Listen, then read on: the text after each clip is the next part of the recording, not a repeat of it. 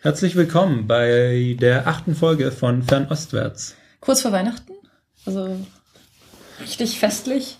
Ja, kurz vor Weihnachten, ähm, die letzte Folge unseres ersten Jahres 2014. Mhm. Und äh, ja, für den Einstieg. Ähm, was ich noch sagen wollte, bevor ich wieder vergesse, ähm, herzlichen Dank all den, ich glaube es sind fünf Leute oder so, die unseren Podcast bei Flatter abonniert haben. Oh. Das finde ich sehr nett. Ich habe mal nachgeguckt. Also ähm, man, man sieht das ja nicht in den Benachrichtigungen oder so, aber das äh, finde ich sehr großartig. Ähm, oh ja, danke schön. Das, wusste, das habe ich auch gerade erst erfahren. Also ja. vielen Dank dafür auf jeden Fall. Das ist wirklich sehr nett. Ja, ich glaube, ich habe es seit zwei Sendungen halt so im Hinterkopf gehabt, aber ah, äh, okay. äh, nie dran gedacht. Jetzt weiß ich, was wir vergessen haben. Was wir noch machen wollten vor der Folge. Recommendations? Nein, Patreon. Patreon. Ach so, ja, ja, nein, das ist, ja, ja, ja. Kommt, Zeit kommt, Geld. Wir wollten jedenfalls für den Einstieg einfach mal damit anfangen, warum 8 denn im Chinesischen eine Glückszahl ist, weil es auch äh, heute um Sprache gehen wird. Genau, es ist nämlich nicht nur, es ist ja nicht nur weihnachtlich, sondern wir haben auch jetzt die äh, chinesische Glückszahl schlechthin. Ähm, das hört man ja auch im Westen immer so. Ähm, und dass die 4 nicht so, nicht so gut ist, äh, in Asien oft. Und die 8, also zumindest in China, wir wissen natürlich nicht, ob das so die äh, tatsächlich eine absolute Erklärung dafür ist, aber ähm, das die chinesische Aussprache für acht ist Bar. Und ähm, wenn man sagt, dass man reich wird, dann sagt man Fahrzeih. Fahrzeih, oder? Fahrzeih. Ja, wie schon gesagt, du äh, konntest dich gerade noch an die Erklärung erinnern.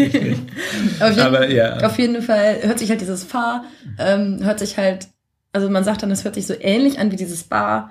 Und ähm, weil das halt so von den, also das ist halt die Zahl, die am ehesten vom Ton her daran rankommt und man sagt dann, das hört sich so ähnlich an und deswegen hat das halt auch was mit Reichwerden zu tun und das wird halt tatsächlich ist immer dieses ähm, Reichwerden ist ja jetzt nicht unbedingt Glück, aber reich, dieses Reichwerden und dass man sich wünscht, dass der andere irgendwie Reichtum bekommt, das ist was, was als Äquivalent tatsächlich hier dafür benutzt wird, wenn man Leuten zum Beispiel zum neuen Jahr ähm, alles Gute wünscht oder mhm.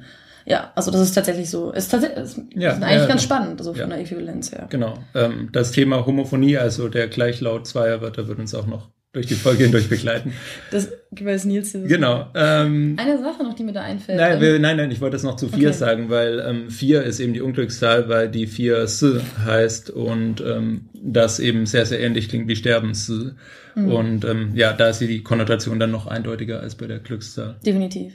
Deswegen finden auch viele Chinesen es komisch, dass wir auf Deutsch Tschüss sagen um uns zu verabschieden, ja. weil auf Chinesisch geh sterben heißt Tschüss. Ja. Und das hört sich halt tatsächlich fast genauso an. Und das heißt, wenn man als Deutschlehrer vor einer chinesischen Klasse steht oder wenn einen Chinesen fragen, wie man denn sich auf Deutsch verabschiedet und man ihnen dann Tschüss sagt, dann kriegt man das mit ziemlich blöde Blicke und oft wird sehr viel gelacht. Ja. Also lieber bei Adieu oder, na gut, das ist eigentlich Französisch. Ciao. Ciao. Das ist eigentlich Italienisch. Ja, aber es sagen trotzdem viele Leute. Ja, ja, ja. Ähm, so. Was gibt es sonst noch? Aber, Auf Wiedersehen. Auf Wiedersehen. Ja, was sagt. Das sagt doch keiner, ich nee. weiß. Aber was ist dir aufgefallen, dass es in dem Fahrstuhl bei uns im Gebäude ähm, keine 13 und keine 14 gibt? Also es gibt eine 4, aber es gibt keine 14. Tatsächlich nicht, nein. Das heißt, wir wohnen, also ich wohne eigentlich nicht im 18. Stock, sondern im 16. Mhm. Also ich weiß, dass es das hier in Hochhäusern gibt, aber ich habe tatsächlich noch nicht drauf geachtet. Mhm, ich bin auch, ich war vor ein paar Tagen noch bei Bekannten in der Nähe von Nudauko, also jetzt nicht so weit von hier. Mhm. Da auch im Hochhaus, da war auch im Fahrstuhl, gab es auch keine 13 und keine 14. Aber warum dann die 4? Das ist halt die Frage. Das vielleicht, ist die Frage. Vielleicht, vielleicht, vielleicht die 14, weil so diese Schüsse und dann. Vielleicht ist es dann nochmal schlimmer. Ich weiß nicht. Vielleicht ist es auch pragmatisch und die vier, die, die Grundzahlen will man einfach haben. Ich, ich weiß Sie sehen mich skeptisch. Ja, ich, ich weiß nicht. Ähm, aber gut, kommen wir zu Themen, über die wir, äh, naja, hoffentlich nicht ganz so viel spekulieren müssen. Genau, also dieses Mal werdet ihr nicht ganz so viel von mir hören. Ähm, es geht heute ausnahmsweise nämlich nicht um Hongkong. Genau wir haben es geschafft. Ähm, danke, ähm, China, danke, Hongkong-Regierung. Endlich ein anderes Thema. Pass auf, du, ich, suche, ich überlege mir noch, was es beim nächsten Mal irgendeinen Grund finde, auch noch über die Stadt zu reden, weil es ja. irgendwie wichtig ist. Nein, ähm, wir äh, haben neulich äh, den Podcast Wir müssen reden gehört und ich habe auch einen Kommentar dann zu der aktuellsten Folge von äh, den äh, dieses Podcast geschrieben. Äh, nämlich hat ähm, 343 Max äh, auf Twitter, ähm, heißt er so, ähm, äh, MS Pro ausgefragt über äh, chinesische Kultur und äh, Sprache und ähm, MS Pro hat zugegebenermaßen immer eigentlich gesagt, wenn er von etwas nichts weiß, aber er hat dann doch ein, zwei Sätze gesagt, die man so nicht stehen lassen kann. Ähm, und dafür sind wir ja hier. Als Fußnote für wir müssen reden. Das ist professionelle Klugscheiße. Solange es um Asien geht. Dreamjob. Aber ne, das Thema lag uns tatsächlich schon seit längerem. Ähm, ja, auf, ja, auf das war jetzt ein schöner Anlass, das dann auch äh, anzugehen. Genau, und das hat ja auch auf Twitter, hatte mich neulich mal jemand gefragt, ob wir nicht mal was dazu sagen könnten, wie, inwiefern denn die verschiedenen asiatischen Sprachen oder nordostasiatischen Sprachen miteinander verwandt sind und inwiefern es hilfreich ist, eine der Sprachen zu können, wenn man eine andere lernt. Hm. Von daher ist das auch, ähm, ja. Ja, ja. Also auch auf Hörerwunsch. Das ist ja. nicht nur MS also, Schuld. Genau. Und wir fangen jetzt erstmal mit Chinesisch an und ähm, äh, arbeiten uns dann zu Japanisch und Koreanisch vor. Genau. So. Und schön da, geschichtlich. Genau. Und bei, bei Chinesisch werde ich mich dann jetzt mal auf Nils geballtes Wissen verlassen. Ja, ja. So. Und eine Kapitelmarke setzen. das hätte ich jetzt sowieso. Ja, ich weiß, ich weiß. Mm, okay. Also, äh, der Auslöser, ähm, der auslösende Satz, den wir korrigieren wollen, ist äh, die Behauptung, dass chinesische Zeichen Bilder sind, beziehungsweise halt irgendwas darstellen ähm, und nicht Laute vermitteln, wie zum Beispiel das lateinische Alphabet. Ähm, um das gleich als Beispiel an Anfang zu stellen, MS Pro hat gemeint, äh, die dadurch, dass verschiedene Sprachen mit den chinesischen Schriftzeichen geschrie ähm, geschrieben werden, würde man ja auch sehen, dass sie nicht Phonetik ausdrücken würden. Das macht das lateinische Alphabet aber genauso. Ähm, wenn ich im Deutschen A, B, C sage, dann lese ich ja dieselben Buchstaben wie A, B, C im Englischen. Die Phonetik des Ganzen ist ja trotzdem eine unterschiedliche, ob ich A oder A sage. Ähm, also die Laute, die durch ein und dasselbe Zeichen vermittelt werden, sind in verschiedenen Sprachen verschieden. Und äh, mit den chinesischen Zeichen ist das eben genauso. Und äh, hier jetzt fürs Protokoll, chinesische Zeichen drücken Laute aus. Ähm, das war aber nicht immer so. Fußnote zu Fußnote. Ähm, genau, wir fangen also mal äh, grob historisch an. Vor circa 3000 Jahren hat das Ganze angefangen ähm, mit eben dieser Bildersprache, ähnlich wie die Hieroglyphen in Ägypten und so weiter und so fort, waren die chinesischen Zeichen vor 3000 Jahren wohlgemerkt schon mal Bilder und äh, wurden zur sogenannten Divination benutzt, also ähm, für Orakelsprüche und für ähm, primitive Formen von Religion, wenn man das mal so nennen will. Ähm, dazu ein Einwand, ich habe da eine, also eine Theorie oder eine Version von dieser Geschichte gehört, dass es halt, ich weiß nicht, wie viel da dran ist, vielleicht kannst du mir da weiterhelfen, aber dass halt tatsächlich was passiert ist, ist, dass man irgendwie so Schildkrötenpanzer genommen hat und man hat die ins Feuer gelegt und man hat dann weil äh, Feuer ist heiß und Schildkrötenpanzer sind nicht dafür gemacht, Feuer, ins Feuer geworfen zu werden. Und deswegen kamen dann da halt äh, so Risse rein. Also das knackte halt auf und dann wurden halt diese Risse gedeutet und, und dann hat man das halt alles aufgezeichnet und daraus sind dann diese Piktogramme entstanden. Ja. Weißt du, also ist das, das so? Das habe ich auch so gehört. Okay. Ja. Also ähm, es war eine blöde, eine schlechte Zeit, ja. um eine Schildkröte zu sein. Genau. das ist die Frage, ob jemals eine gute Zeit ist. Ja gut, man kann ziemlich lange leben ähm, wenn man nicht gerade im Feuer landet. Ich glaube, momentan ist es besser als vor ein paar tausend Jahren. Ähm, ja, und äh, soweit ich weiß, wurden die halt äh, auch noch eben dann auf diesen Schildkrötenpanzern dann nachgeritzt. Mhm. Und das war so dann, das waren dann so die Anfänge dieser Schrift. Und ähm, ja, logischerweise wurden da am Anfang eben dann die Bilder gedeutet, die auf diesen ähm, Schildkrötenpanzern entstanden. Ähm, was auch einfach genommen wurde, waren Knochen von verschiedenen Tieren. Und ähm, deswegen heißt auch eben diese Urform der chinesischen Schrift, ähm, ja, wie heißt sie denn? Äh, Schildkröten. Ich habe den Namen hier. Äh, Orakelknochenschrift, Orakelknochenschrift, mhm.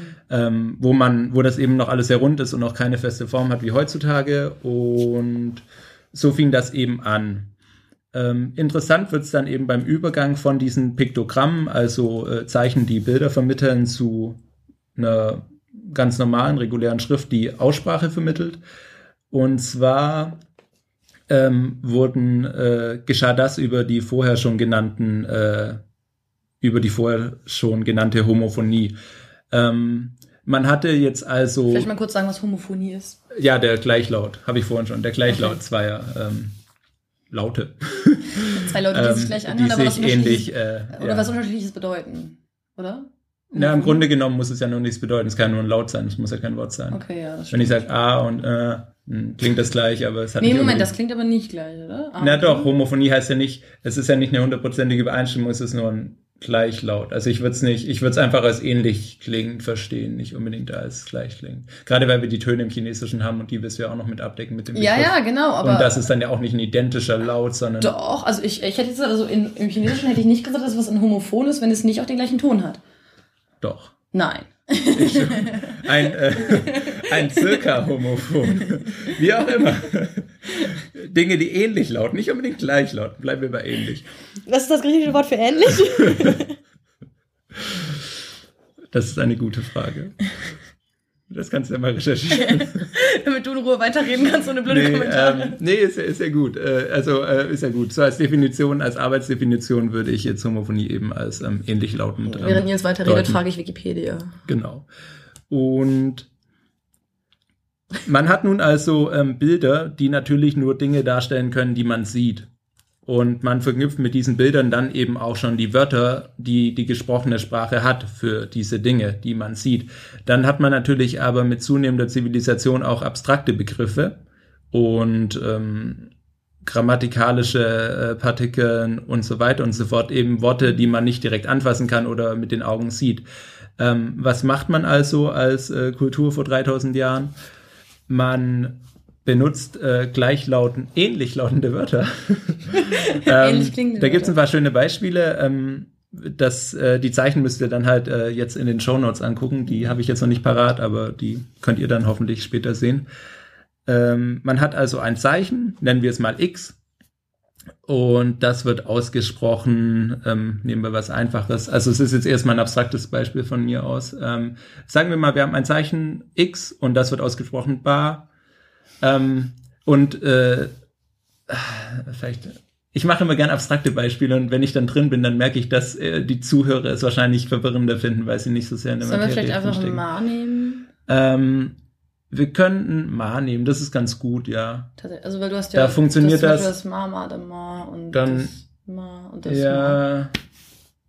Ja, nee, bleiben wir bei dem Beispiel, das ich kenne. Das ist dann zwar halt noch ein. Ähm, es, es gibt ein äh, Wort äh, Ji im Chinesischen, das bedeutet Sieb. Das wird auch so ähnlich geschrieben. Also das ist eben so ein Zeichen, das kommt, äh, äh, das sieht aus wie ein Sieb, also wie so ein Korb irgendwie und äh, war eben, hieß eben damals vor circa 2500 bis 3000 Jahren noch ähm, Sieb.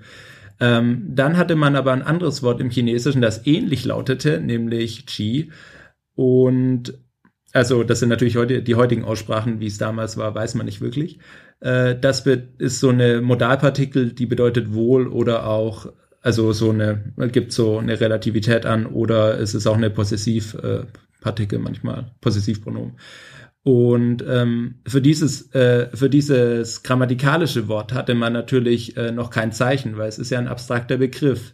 Ähm, deswegen, weil es aber gleich lautete, hat man einfach dasselbe Zeichen dafür genommen wie eben diesen Sie, dieses G. Ähm, und dachte sich, yes, wir haben ein Zeichen dafür. Mhm. Und so äh, geschah das eben mit unglaublich vielen Zeichen. Ähm, Punkt. Nur so als äh, ähm, ja, markante Pause. Das Problem dabei ist natürlich, dass äh, nach einer Zeit hat man das mit sehr vielen Zeichen gemacht. Das heißt, man muss dann immer aus dem Kontext schließen, heißt das Zeichen jetzt das ursprüngliche Ding, das ich anfassen kann, oder äh, äh, ist hier der abstrakte Begriff gemeint, der eben später auch äh, mit diesem Zeichen geschrieben wurde? Und da äh, kam man dann auf die kluge Idee, nicht das neue Zeichen zu verändern, sondern das alte. Das heißt, weil ein Sieb, was reelles ist, was zum Anfassen und aus Bambus, schreibe ich einfach über dieses Zeichen für die noch äh, das Zeichen für Bambus mhm. und dann ist jedem klar, aha, Bambus, damit ist der Sieb gemeint und nicht irgendeine komische grammatikalische Funktion. Und äh, so geschah das einfach bei sehr, sehr, sehr, sehr vielen Zeichen, was im Endeffekt zu diesem System führte, ähm, das wir heute haben, namens Radikale.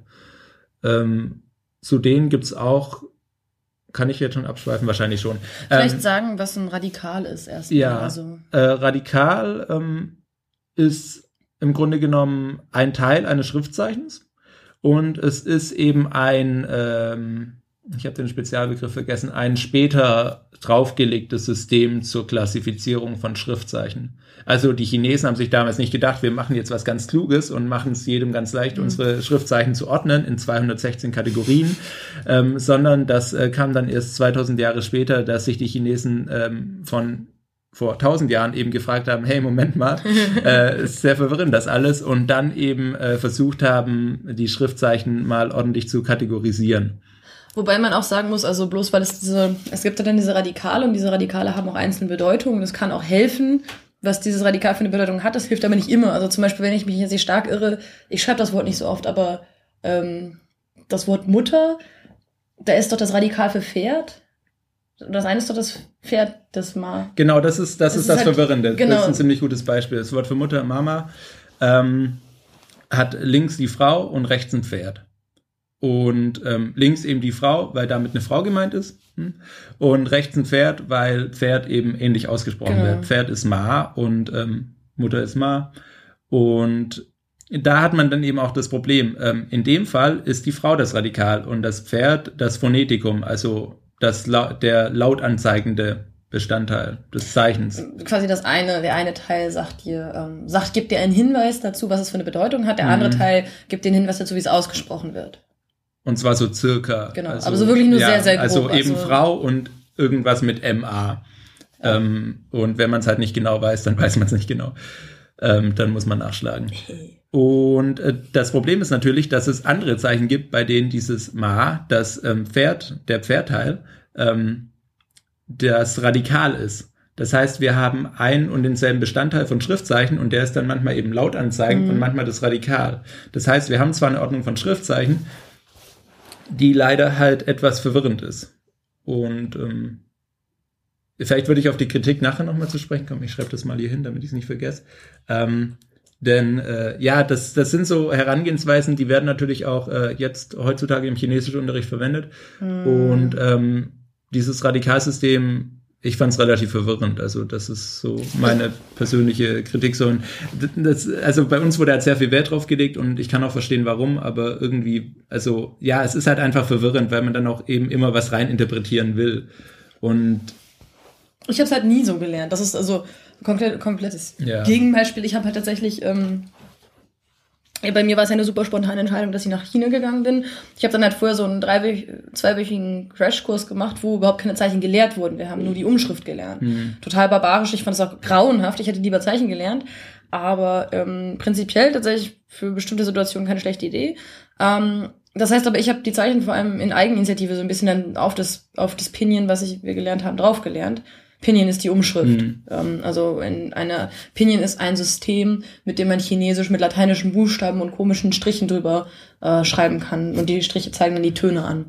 Und ähm, ich habe es halt nie so gelernt mit den mhm. Radikalen. Und das, ich habe auch nicht das Gefühl, dass das mir irgendwie weniger, also dass ich dadurch deutlich weniger verstehe oder erkennen kann oder so. Weil das Ding ist, diese, diese Sachen erschließt man sich halt auch irgendwie so ein bisschen selber. Also du weißt halt irgendwann, welches Zeichen Frau bedeutet. Dann siehst du, dass es in manchen Zeichen drin ist. Und dann kannst du halt so grob sagen, okay, das hat wahrscheinlich irgendwie was damit zu tun. Oder du siehst halt, dass dieses Ma, was halt, das halt vorkommt, du weißt halt, wie es ausgesprochen wird, wenn es Pferd bedeutet und du weißt halt, dass es dann in der Mutter drin ist und dann ist ja. das halt auch so. Also das sind halt so Sachen, klar kann man das systematisch lernen, aber wie du auch sagst, also ich weiß nicht, ob das wirklich so schrecklich hilfreich ist. Es kann halt tendenziell vielleicht sogar verwirrend sein. Ja, im Endeffekt ist es halt Tradition. Und zwar, weil mh, hm, die Chinesen, das klingt jetzt immer so verallgemeinernd, aber es ist natürlich auf die Menschen, die diese Schrift und Sprache benutzen, bezogen, mh, hm, bis vor circa 100 Jahren eben noch keine Umschrift für ihre Zeichen hatten. Das heißt, wenn ich nicht wusste, wie ein Schriftzeichen ausgesprochen wurde, dann hatte ich keine Chance, das herauszufinden, mhm. außer jemanden zu fragen. Ähm, es gab eine, eine Hilfsmethode mit Hilfe von Zeichen, ähm, die hieß ähm, äh, Fanchie. Und das bedeutet sowas wie äh, umdrehen und zerschneiden. Und damit ist gemeint, es ist, es ist super, das hier äh, nur per Sprache rüberzubringen. Ne? Ähm, wir, haben, wir haben wieder ein Zeichen. Wir haben wieder Ma. Ähm, äh, das einfach wieder als Beispiel, das Wort äh, für Mutter. Da haben wir am Anfang ein M und am Ende ein A. Und wenn ich jetzt irgendwie erklären will, wie dieses Zeichen ausgesprochen wird, aber äh, keine, mir dafür keine andere Schrift, keine Umschrift ähm, zur Verfügung steht, dann ähm, nehme ich einfach andere Zeichen. Und zwar nehme ich dann einfache Zeichen, die fast jeder kennt. Ich habe jetzt zwar gerade schon eins genommen als Beispiel, aber nehmen wir mal an, jemand kennt das Wort Mutter nicht. Ähm, nehme ich ein anderes Wort, das äh, jeder kennt, zum Beispiel ein anderes Wort für Mutter, äh, nämlich Mu. Und ähm, da haben wir auch denselben Unload, also dieses M. Und äh, stell das mal nach links und sag, also im Grunde genommen müsst ihr euch einfach nur zwei leere Kästchen vorstellen und links ist jetzt das ähm, Zeichen, äh, das Wort Mu drin. Für den Unload M. Und dann nehmen wir noch rechts ein anderes Zeichen, das einfach ist und auf A endet, zum Beispiel Aha. Zum Beispiel A oder Ba oder Fa für schicken ähm, oder Haare. Ähm, und dann schreibe ich rechts eben dieses Zeichen Fa für Haare hin. Das endet auf A. Und mhm. wenn ich dann noch vor diese zwei Kästchen schreibe, Fan-Chier-Methode, dann weiß jeder Chinese, der weiß, was die Fan-Chier-Methode ist, dass er, dass die nächsten zwei Zeichen zusammenlesen muss, also den Anlaut des ersten Zeichens und den Auslaut des zweiten Zeichens. Und dadurch kann es sich dann erschließen, wie dieses in Anführungszeichen schwierige in unserem Beispiel äh, Zeichen Ma gelesen wird.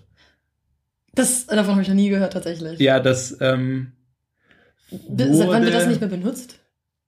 Also bis, ähm, bis wann wurde das, das wurde benutzt? also es das hat angefangen in den Kommentaren zu deren äh, Klassikern. Also um ums Jahr Null rum haben äh, gab es eben oder naja eigentlich äh, sagen wir eben circa 200 nach Christus gab es einen Sprachwandel, ähm, wo äh, sich eben die Sprache stark gewandelt hat und ähm, da also, und das hat sie ja eigentlich immer, aber ne, da, da, da zieht man eben so eine Trennlinie zwischen ähm, richtig altertümlichem Chinesisch und mittelalterlichem Chinesisch ähm, circa 200 nach Christus. Und da haben dann eben auch sehr viele kluge Menschen angefangen, die alten Texte, also 500, 4, äh, 600, 700 Jahre alte Texte zu kommentieren, weil natürlich die Gelehrten dieser Zeit nicht mehr ohne Probleme diese Texte lesen und verstehen mhm. konnten. Und dann gab es eben auch so Probleme wie die Aussprache schwieriger Zeichen, die nur in sehr wenigen Texten vorkommen. Und gerade für sowas wurde das verwendet. Und ähm, ein Ende nahm das dann eben, als es halt viel einfacher wurde mit äh, dem lateinischen Alphabet und den Umschriften, die es im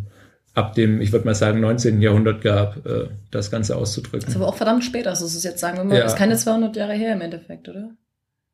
Ja, also äh, überhaupt der Dreh- und Angelpunkt der modernen chinesischen Sprache ist äh, das frühe 20. Jahrhundert. Also das ist eigentlich ganz angenehm, dass man äh, erstmal nur über was ganz Altes reden muss, dann was Mittelaltes und dann kann man so sagen, äh, wir haben fast 2000 Jahre, wo äh, nicht so viel passiert. Da findet mhm. zwar ein mündlicher Sprachwandel statt, aber die Schriftsprache äh, bleibt uns erhalten. Das heißt, wir haben tatsächlich 1800 Jahre, in denen die Schriftsprache, also in denen sich eine, in denen als Umschrift oder zur Erklärung wohl dieses Fantje benutzt wurde. Ja, ja. Ich, ich weiß nicht, wie sehr das, also ja, es wurde halt, ähm, anders wird's dir halt mündlich vermittelt. Also ich glaube, mhm. das meiste, äh, ich weiß nicht, wie es irgendwie mit Lehrbüchern von vor tausend Jahren aussah, da gab's ja keine. Man hat da Texte ja, abgeschrieben stimmt. und ähm, hat die wahrscheinlich dann auch zusammen mit einem Lehrer vorgelesen oder so. Und äh, ja, die, die ganze Idee eines Sprachlernens irgendwie basierend auf so einem Buch oder so, das ist ja auch alles sehr neu. Das ist wahr, ja. Aber, und, ja. und deswegen war, glaube ich, diese, diese Erklärmethode für die Aussprache überhaupt nur für diese ähm, schwierigen alten Zeichen wirklich mhm. relevant. Das wäre natürlich aber auch spannend zu wissen, also das ist mir jetzt gerade so aufgefallen, ab wann, ähm, ab wann es Europäer gab, die Chinesisch gelernt haben. Ich erinnere mich noch, dass, mhm. ähm, ich erinnere mich noch, mich noch, dass glaube ich, ich glaube, es war äh, der Economist, der dazu ein längeres Stück hatte neulich. Äh, Fand ich ganz spannend, dass die was anderes geschrieben haben als Wirtschaft. ähm, da ging es darum, dass es dass lange tatsächlich viele Bibliotheken, im, gerade große britische Bibliotheken, also Cambridge und Oxford und so, mhm. unheimlich große Sammlungen an chinesischen Klassikern hatten, die aber tatsächlich dort vor Ort kaum jemand lesen konnte, weil halt mhm. einfach das Studium der chinesischen Sprache lange sehr vernachlässigt wurde. Das müsste ich auch mal also, raussuchen. Ich kann es, glaube ich, circa sagen. Es hat, ähm, also den Namen Marco Polo könnt ihr vergessen.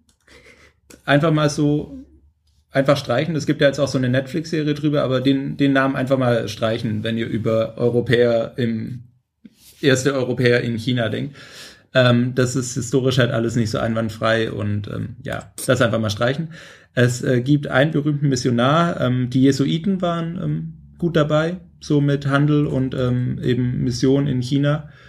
Ich glaube ab dem 18. Jahrhundert. Ich bin mir aber zeitlich nicht sehr sicher. Es gab einen sehr berühmten, der heißt Matteo Ricci, mhm. ähm, R-I-C-C-I. Äh, nachdem ist auch heute noch ein äh, französisch-chinesisches Wörterbuch benannt, das äh, Grand Stimmt. Ricci, ähm, das in Paris und Taipei herausgegeben wird. Das ist äh, ja ziemlich gut.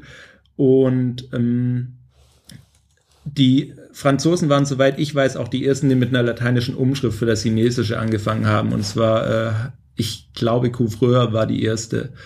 Ähm, also da hieß eben einer Couvreur, der hat sich damit beschäftigt und das müsste im 19. Jahrhundert gewesen sein. Äh, auch im ausgehenden, das, das war dann auch die Zeit, also wo es wirklich anfing. Davor hatte man nicht viel Ahnung und ähm, ausgehenden 19. Jahrhundert und Anfang des 20. Jahrhunderts ging es eben wirklich los mit äh, den ersten Berühmtheiten der Sinologie. Also äh, ähm, Wade Giles, ähm, zwei Briten ähm, haben dann die bis vor einigen Jahrzehnten am weitesten verbreitete Umschrift, die eben auch nach ihnen benannt Wade Giles heißt. Den habe ich meinen Nachnamen zu verdanken. Ach so, ja, ja, ja, Moment. Ja, ja, sorry. ähm, haben die eben entwickelt. Äh, die ist relativ äh, kompliziert, so im Vergleich zu Pinyin heute, aber ähm, ja, halt weit verbreitet. Und äh, das, da hat es eben auch angefangen, dass eben äh, berühmte Persönlichkeiten dann die alten chinesischen 2500 Jahre alten Klassiker auch mal halbwegs gut übersetzt haben und die waren dann auch beliebt. Und dadurch äh, kam das dann auch erst zustande, dass äh, quasi Leute wie äh, Hermann Hesse und ein paar andere dann in den 20er Jahren des 20. Äh, Jahrhunderts äh, chinesische Bücher lesen konnten und das so ein bisschen so ein Hype war, weil die waren ja alle so klug und mhm. wussten Dinge. Und auch äh, Bertolt Brecht hat zum Beispiel auch ein äh, Gedicht ähm, beruhend auf einer chinesischen Geschichte geschrieben, der über die Emigration des Lauts, nee, über über Lautze auf dem Weg in die Emigration. Ich habe den genauen Titel vergessen. Ist ziemlich gut, äh, weil er das halt in Verbindung setzt mit seiner eigenen Emigration im Zweiten Weltkrieg. Ah, cool. Ähm, ich weiß auch noch, ich weiß und so weiter. Also äh, das, wie schon gesagt, das, das frühe 20. Jahrhundert ist äh, da einfach äh, ziemlich ausschlaggebend. Und du wirst jetzt kurz über deinen Nachnamen ausschreiben. Das können wir gerne machen. Nee, nee, tatsächlich. Weil ich fand, ich fand's halt, ich find's halt tatsächlich ganz spannend, weil mein, ähm, bei mir ist es ja so, ich bin ja zu einem, ich bin ja zu einem Viertel Chinesin, also ethnisch, theoretisch gesehen. Und mein Großvater in den 40ern ähm, von Hongkong nach Deutschland emigriert ist. Und ähm, mein Familienname ist halt Thai, also T-A-I. Und ich dachte lange auch, das wäre eben dieser chinesische Name. Aber das ist halt auch der Name meines Großvaters, das ist der Vater meines Vaters. Ähm, und dann habe ich halt angefangen, Chinesisch zu lernen und dann bekommt man halt am Anfang so einen chinesischen Namen gegeben. Und ich wusste grob, wie man den Namen schreibt, weil mein Großvater mir das einmal gezeigt hatte. Ähm, ich konnte es jetzt nicht selber schreiben, aber ich wusste so ungefähr, wie es aussieht. Und dann hat mir halt der, ähm, dann hat mir halt der Prof, der da Chinesisch unterrichtet hat, mehrere Zeichen gezeigt, die alle Thai ausgesprochen werden. Ähm, also T-A-I. Und keins von denen war aber das Zeichen. Ich habe gesagt, nein, es ist auf keinen Fall eins von denen. Dann hat er gesagt, Moment, ähm, wann, ist, wann ist Ihr Großvater nach Deutschland gekommen? er hat gesagt, ja, späte 40er, Anfang, frühe 50er. Und das Ding ist, dass ähm, der tatsächlich, dann hat, dann hat er, dann hat er nochmal überlegt, gesagt, okay, ich gehe nochmal in mich und dann hat er mir am nächsten Tag eine neue Liste mit Zeichen gezeigt und da konnte ich ihm das richtige Zeichen drauf zeigen. Was nämlich passiert ist, ist, dass der richtige Name ähm, oder der chinesische Name meiner Familie ist Dai. Also mit einem D, mit einem D-A-I. Aber, ähm, also mittlerweile wird das D-A-I geschrieben. Aber das wurde eben in der Wells Giles Umschrift ähm, mit einem T geschrieben. Und da war irgendwie, glaube ich, noch so ein Zeichen oben dran oder so, dass dann ja. Hinweis darauf war, dass es, dass es weich war und nicht hart. Nee, äh, du hast Irgendwie. bei White Charles ähm, machst ein Apostroph, wenn das ein harter Konsonant ist. Also wenn du, du ah, schreibst halt ja. halt immer TAI, sowohl für Dai als auch für Tai. Ah. Und wenn es Tai ist, also hart, dann äh, machst du eben ein T-Apostroph. Ah, okay. Ja, gut, ja. aber genau. Und genau, das ist halt, das war tatsächlich, für mich war das tatsächlich sehr verwirrend. Das war irgendwie der erste Moment, wo ich so dachte, okay, gut, aber ähm, war äh, ganz interessant ja. zu sehen. Aber es sorgt, sorgt auf jeden Fall für sehr viel Verwirrung. Ja. Weißt du, ob das, was in Taiwan benutzt wird, äh, Well Giles ist? Oder ist das ein ähm, anderes? Auch, ja, ja. Also äh, das, das Problem ist halt, es, es gibt ja halt auch äh, ähm, kein Vatikan, der sich, der die Autorität hat, das Ganze irgendwie äh, im Rahmen zu halten. Also ich glaube, das, was heutzutage noch in Taiwan als Umschriften für Familiennamen und so mhm. verwendet wird, ist eben eine abgewandelte Version davon. Ähm, bei Wade Giles ist halt auch, also man muss es ihnen ja auch zugutehalten, es ist halt verwirrend, dass sie versuchen, mit den westlichen Buchstaben die äh, Aussprache nachzuahmen. Das klingt jetzt erstmal trivial. Äh, sie versuchen, soweit ich weiß, die ähm, äh, Bildung der Laute nachzuahmen. Mhm. Deswegen hast du zum Beispiel für dieses äh, die, für dieses Würfelsieb von vorhin, ähm, mit dem Beispiel mit den alten Zeichen, äh, das wird, wenn ich mich recht erinnere, KI geschrieben. Ich weiß gar nicht, ob mit oder ohne Apostroph, weil halt K irgendwie mm. auch da hinten irgendwo im Rachen gebildet ja. wird, wie dieses chinesische und ähm, darauf bezieht sich das halt eher als auf den eigentlichen Laut und das ist halt höchst verwirrend, wenn du halt nicht gerade Sprachwissenschaftler bist. Okay, dann ist das, na gut, ein Problem, was du halt in Taiwan auch hast, ist, dass es nicht wirklich einheitlich ist. Also wie du sagst, mhm. es gibt halt keinen Vatikan. Und ähm, zum Beispiel, wenn man halt Pinyin lernt, ähm, also das ist halt jetzt die meist verbreitete Umschrift ist, dann wird zum Beispiel der Laut ich, also wie ein Teppich, das CH ein Teppich, ja. ähm, das wird halt mit dem X umgeschrieben ähm, in Pinyin. Das ist auf den ersten Blick wird das erstmal komisch und so, aber wenn man sich dran gewöhnt, dann kommt man damit ganz gut klar. Ähm, das Problem ist, dass dieser dass der gleiche Laut in der Umschrift, die in Taiwan meist gebräuchlich ist, mit einem HS umgeschrieben wird. Ja, das ist auch. Da muss man halt auch erstmal drauf kommen, dass das gleiche, was man als X mhm. gewohnt ist, auf einmal ein HS ist. Und dazu kommt noch, dass theoretisch Pinyin mittlerweile in Taiwan noch offiziell anerkannt ist aber nicht wirklich konsequent genutzt mhm. wird. Also in Taiwan hat man immer noch so ein bisschen das Gefühl, dass es irgendwie so ein bunter Mix von verschiedenen Umschriften ist. Also größtenteils scheint es schon relativ konsistent zu sein. Ich bin aber nicht sicher, welche Umschrift es ist. Mhm. Ähm, und das ist halt super verwirrend, wenn man eine andere Umschrift kennt. Vor allem, wenn, weil halt keine, es stehen meistens keine Töne mehr dran. Ähm, das heißt, du hast dann halt teils einen Namen vor dir stehen, der in lateinischen Buchstaben da steht, aber du hast keine Möglichkeit rauszufinden, was die tatsächlichen chinesischen Zeichen sind, um dann von den Chine ausgehend von den chinesischen Zeichen zu wissen, wie das Ganze ausgesprochen ja. wird. Du Weil, kannst also, du, du hast also quasi einen Namen vor dir, aber du könntest ihn trotzdem immer noch komplett falsch aussprechen. Genau, weil, so weil du, du weißt die, weißt, du kennst halt die Regeln nicht, wie man von den, von den chinesischen Zeichen auf die lateinischen Buchstaben ja. kommt.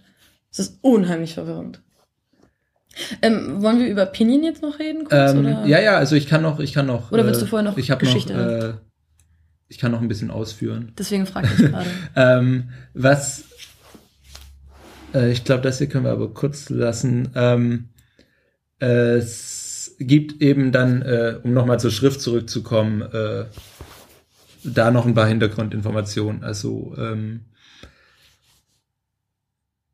wir haben, wenn wir wieder zurückgehen, so vor circa äh, 2000 Jahren äh, oder eben noch mehr vor 3000, hatten wir ja eben äh, vorhin die Orakelknochenschrift erwähnt. Die ähm, war dann eben äh, wirklich vor 3000 Jahren gebräuchlich, hauptsächlich Piktogramme und das entwickelte sich dann natürlich ähm, mit der Zeit äh, weiter zu einer wirklichen Schrift, um äh, Texte niederzuschreiben und eben nicht nur Divinationstexte und ähm, religiöse Texte, sondern eben auch äh, äh, dann logischerweise offizielle Dokumente, ähm, Edikte und so weiter. Und äh, da, die nächste Schrift, also da kann man einfach schöne Bilder dann in den Shownotes hoffentlich sehen, mhm. äh, ist dann die Bronze, äh, es, es sind dann die Bronzeinschriften, ähm, wo dann eben auch auf Bronze geschrieben wurde und nicht mehr auf, to auf äh, toten Tieren. Und äh, da, da, das sieht man eben schön, wie das sich immer so weiterentwickelt, von eben sehr runden, geschwungenen Bildern zu, wenn man die Zeichen eben heutzutage kennt, zu eben immer mehr dem, was man gewohnt ist. Und diese Bronzeschrift ähm, war dann eben im Jahrtausend vor Christus äh, verbreitet und nahm, also ich will das einfach nur kurz äh, durchspielen, nahm dann eben ihr Ende so, ich weiß nicht genau, 300, 200 vor Christus. Äh, abgelöst durch die Siegelschrift, ähm, die sich, äh, wie der Name schon sagt, dann äh, auch auf den Siegeln gehalten hat. Also wenn man chinesische Kunst hat, dann hat man da immer rote Stempel drauf. Ähm, jeder Eigentümer eines Kunstwerks war quasi angehalten, seinen Stempel drauf zu machen. Da wurde auch immer extra Platz gelassen auf so Bildern, um eben draufstempeln zu können. Nein, das ist keine, äh, wie auch immer, Gotteslästerung. Äh, das muss so. Und äh, diese Siegeschrift äh, war dann eben noch mal ein bisschen ähm, wohlgeformter, noch mehr nach Regeln und ähm, das äh, war dann auch eben so 200 vor Christus, äh, so war die auf ihrem Höhepunkt.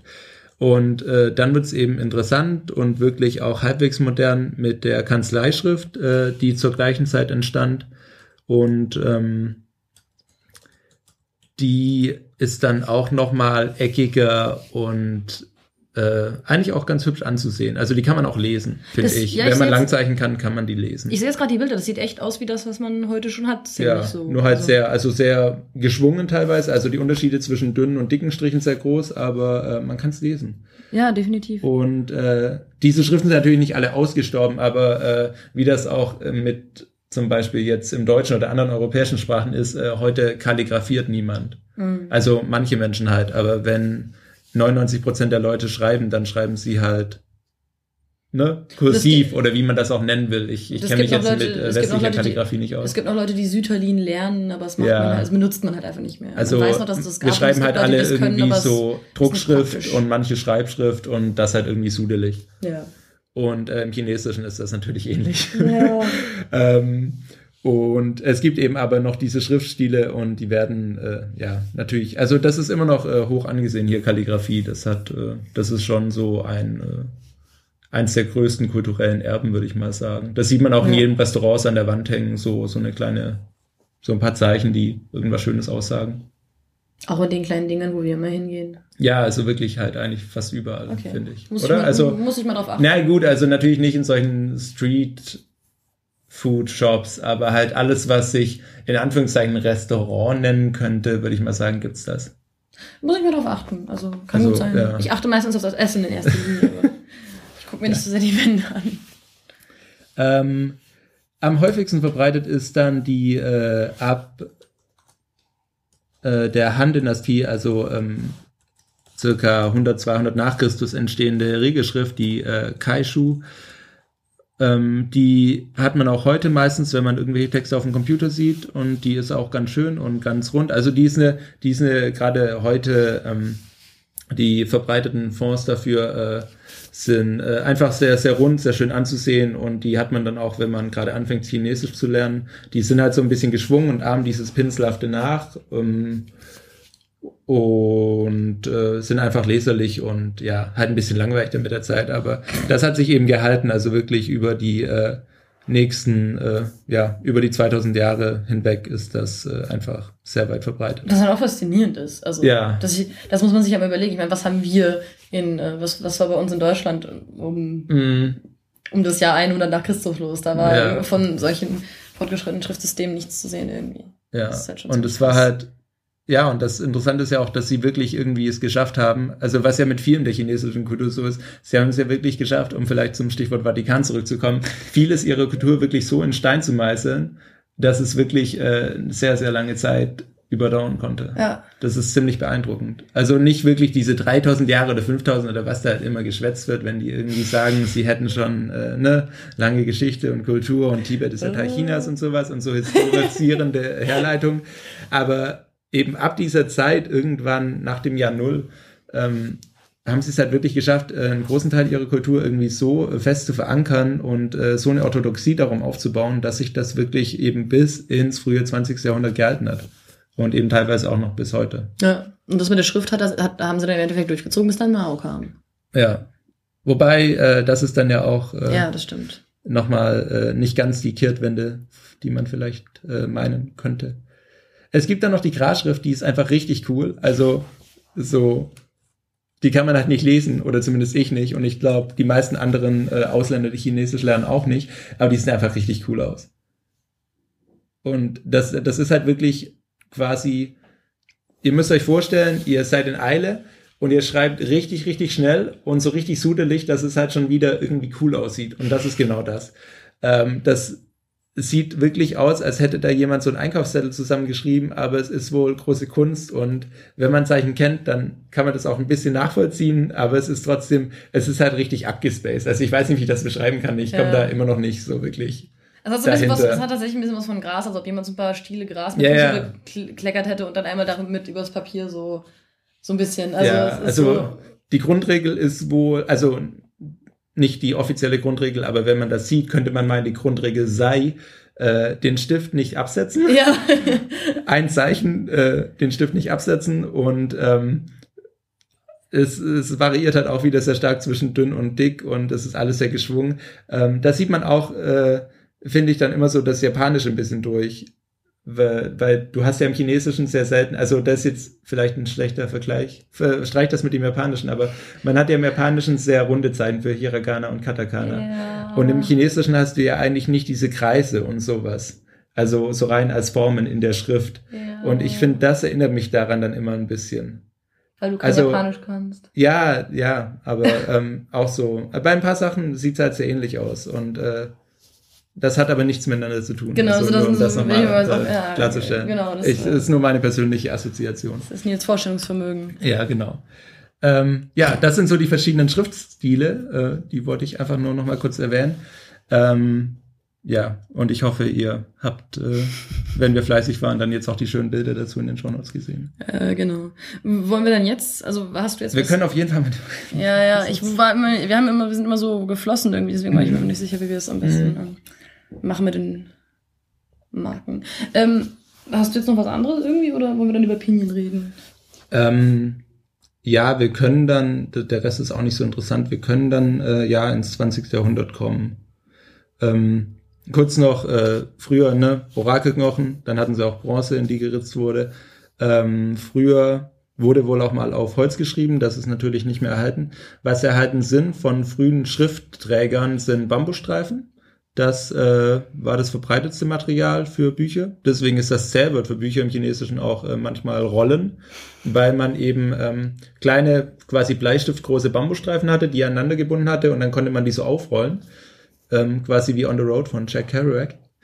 Und äh, das ähm, war natürlich ein bisschen mühsam und äh, sobald es dann Papier gab, was ja, äh, wie man vielleicht weiß, eine chinesische Erfindung ist, ähm, war Papier auch weiter verbreitet. Seide wurde auch benutzt, aber natürlich nur für wirklich äh, extrem hochwertige und seltene Texte, ähm, die dann halt von Kaisern in Auftrag gegeben wurden, weil Seide natürlich äh, sehr teuer war.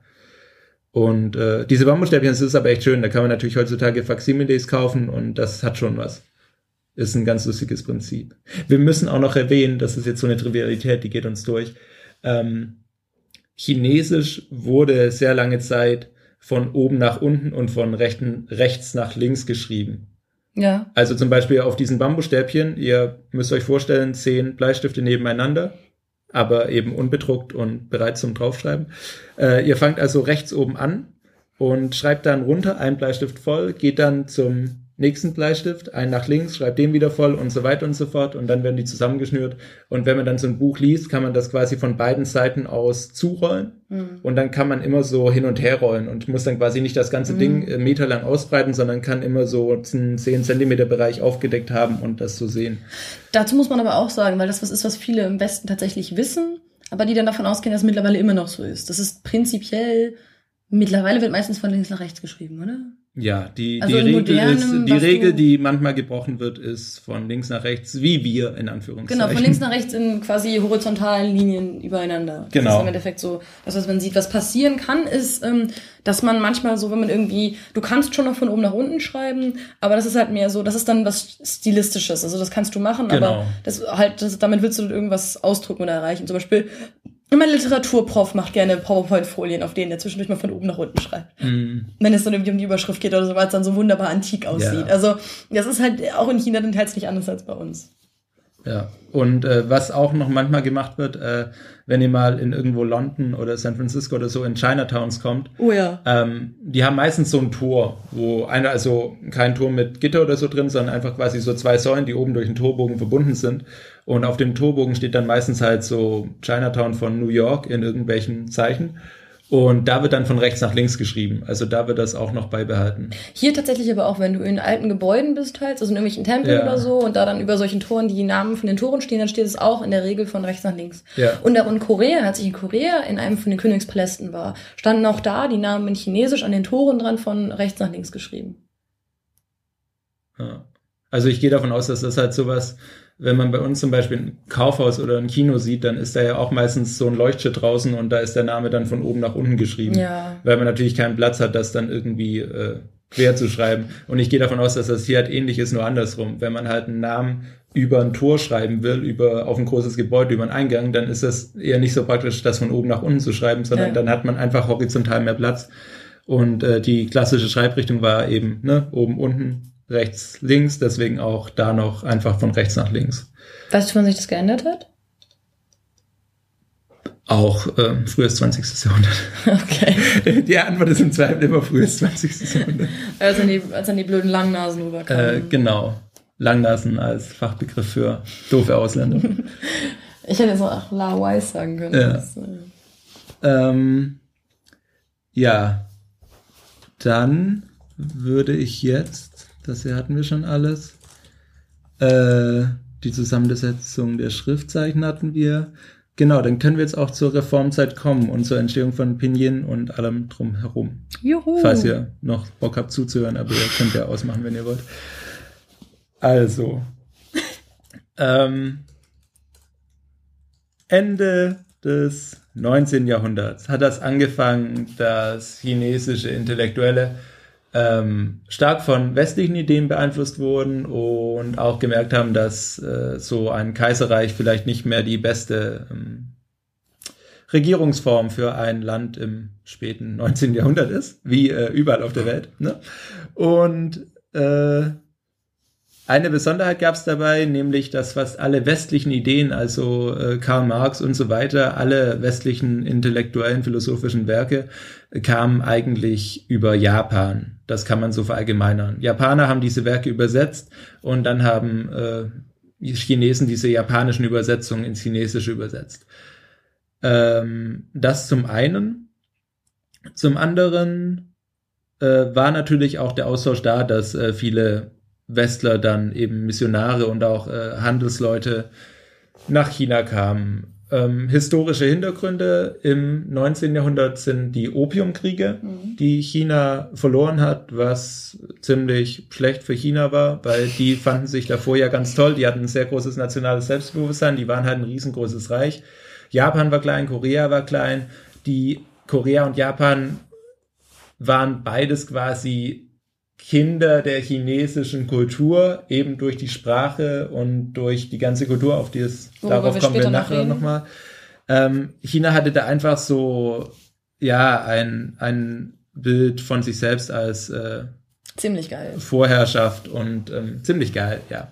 Und das wurde dadurch natürlich äh, sehr geschwächt, weil die natürlich auch die Ausländer, die Westler, die Engländer und die Niederländer und die Portugiesen, die da alle Handel mit denen trieben, für ziemliche Barbaren hielten, weil die Kulturen ja komplett gegensätzlich waren. Genau, und, was man halt da sagen muss, ist, ähm, ja. sie, sie hielten sich halt für so unheimlich überlegen und sie mussten halt an dem Punkt einfach merken, dass sie ähm, sie hatten halt einfach die Industrialisierung, ähm, die halt gerade im Westen passierte, hatten sie halt quasi komplett ja. verpasst. Ähm, und dass der Westen einfach äh, zu dem Punkt dann, also nachdem der Westen lange wirklich hinterhergehinkt war hinter China, muss man wirklich sagen, objektiv, mhm. war an dem Punkt tatsächlich einfach der Westen in gewisser Hinsicht weiter und vor allem in militärischer Hinsicht deutlich weiter. Ja. Und was tatsächlich für China dann das Krasse war, war diese offensichtliche militärische Überlegenheit des Westens, die einfach so unheimlich krass war. Also dieses, die britischen Streitkräfte konnten da hinfahren und diese ganzen Sachen einfach zerstören und hatten einfach Waffen, denen gegenüber das, was China hat, einfach nichts wert war. Also es hat nichts getan mhm. quasi. Das ist einfach wirklich diese um, ihr, ihr, haltet, stellt euch vor, ihr haltet halt euch, euch, nicht nur kulturell, sondern einfach, ihr haltet euch für das beste Land der Welt. Ja, also dann, Amerika quasi heutzutage. genau, genau. Und dann stellt euch vor, ihr seid Amerikaner und dann kommen Afghanen und Pakistanis und machen euer Land fertig, weil sie technisch so viel weiter sind als ihr. Das ist so ungefähr, das ist so ungefähr das, glaube ich. Mhm. Das, ist, ja, das, ja, kann man so ungefähr ja, vergleichen von dem Niveau her, wie man da, wie Oder zumindest vom Gefühl her. Also genau, wir wollen es mal nicht äh, technisch beurteilen, aber zumindest vom Gefühl her trifft es das ziemlich Genau, gut. so vom Gefühl her ist es das irgendwie gewesen. Das ist den Japanern ja tatsächlich, kurzer Exkurs, den Japanern ja nicht viel anders gegangen. Also, ja. ähm, da ist ja was ähnliches passiert, dass die Amerikaner, die Japaner hatten sich ja für lange Zeit sehr abgeschottet. Das heißt, obwohl diese Ideen ähm, über Japan nach China reinkamen, mhm war es auch sehr kontrolliert und halt sehr begrenzt, was in Japan rein durfte. Mhm. Also gerade für eine sehr lange Zeit, wo dann vor allem Sachen von ähm, Holländern, also Niederländern reinkamen, weil die halt auch noch Handel treiben durften.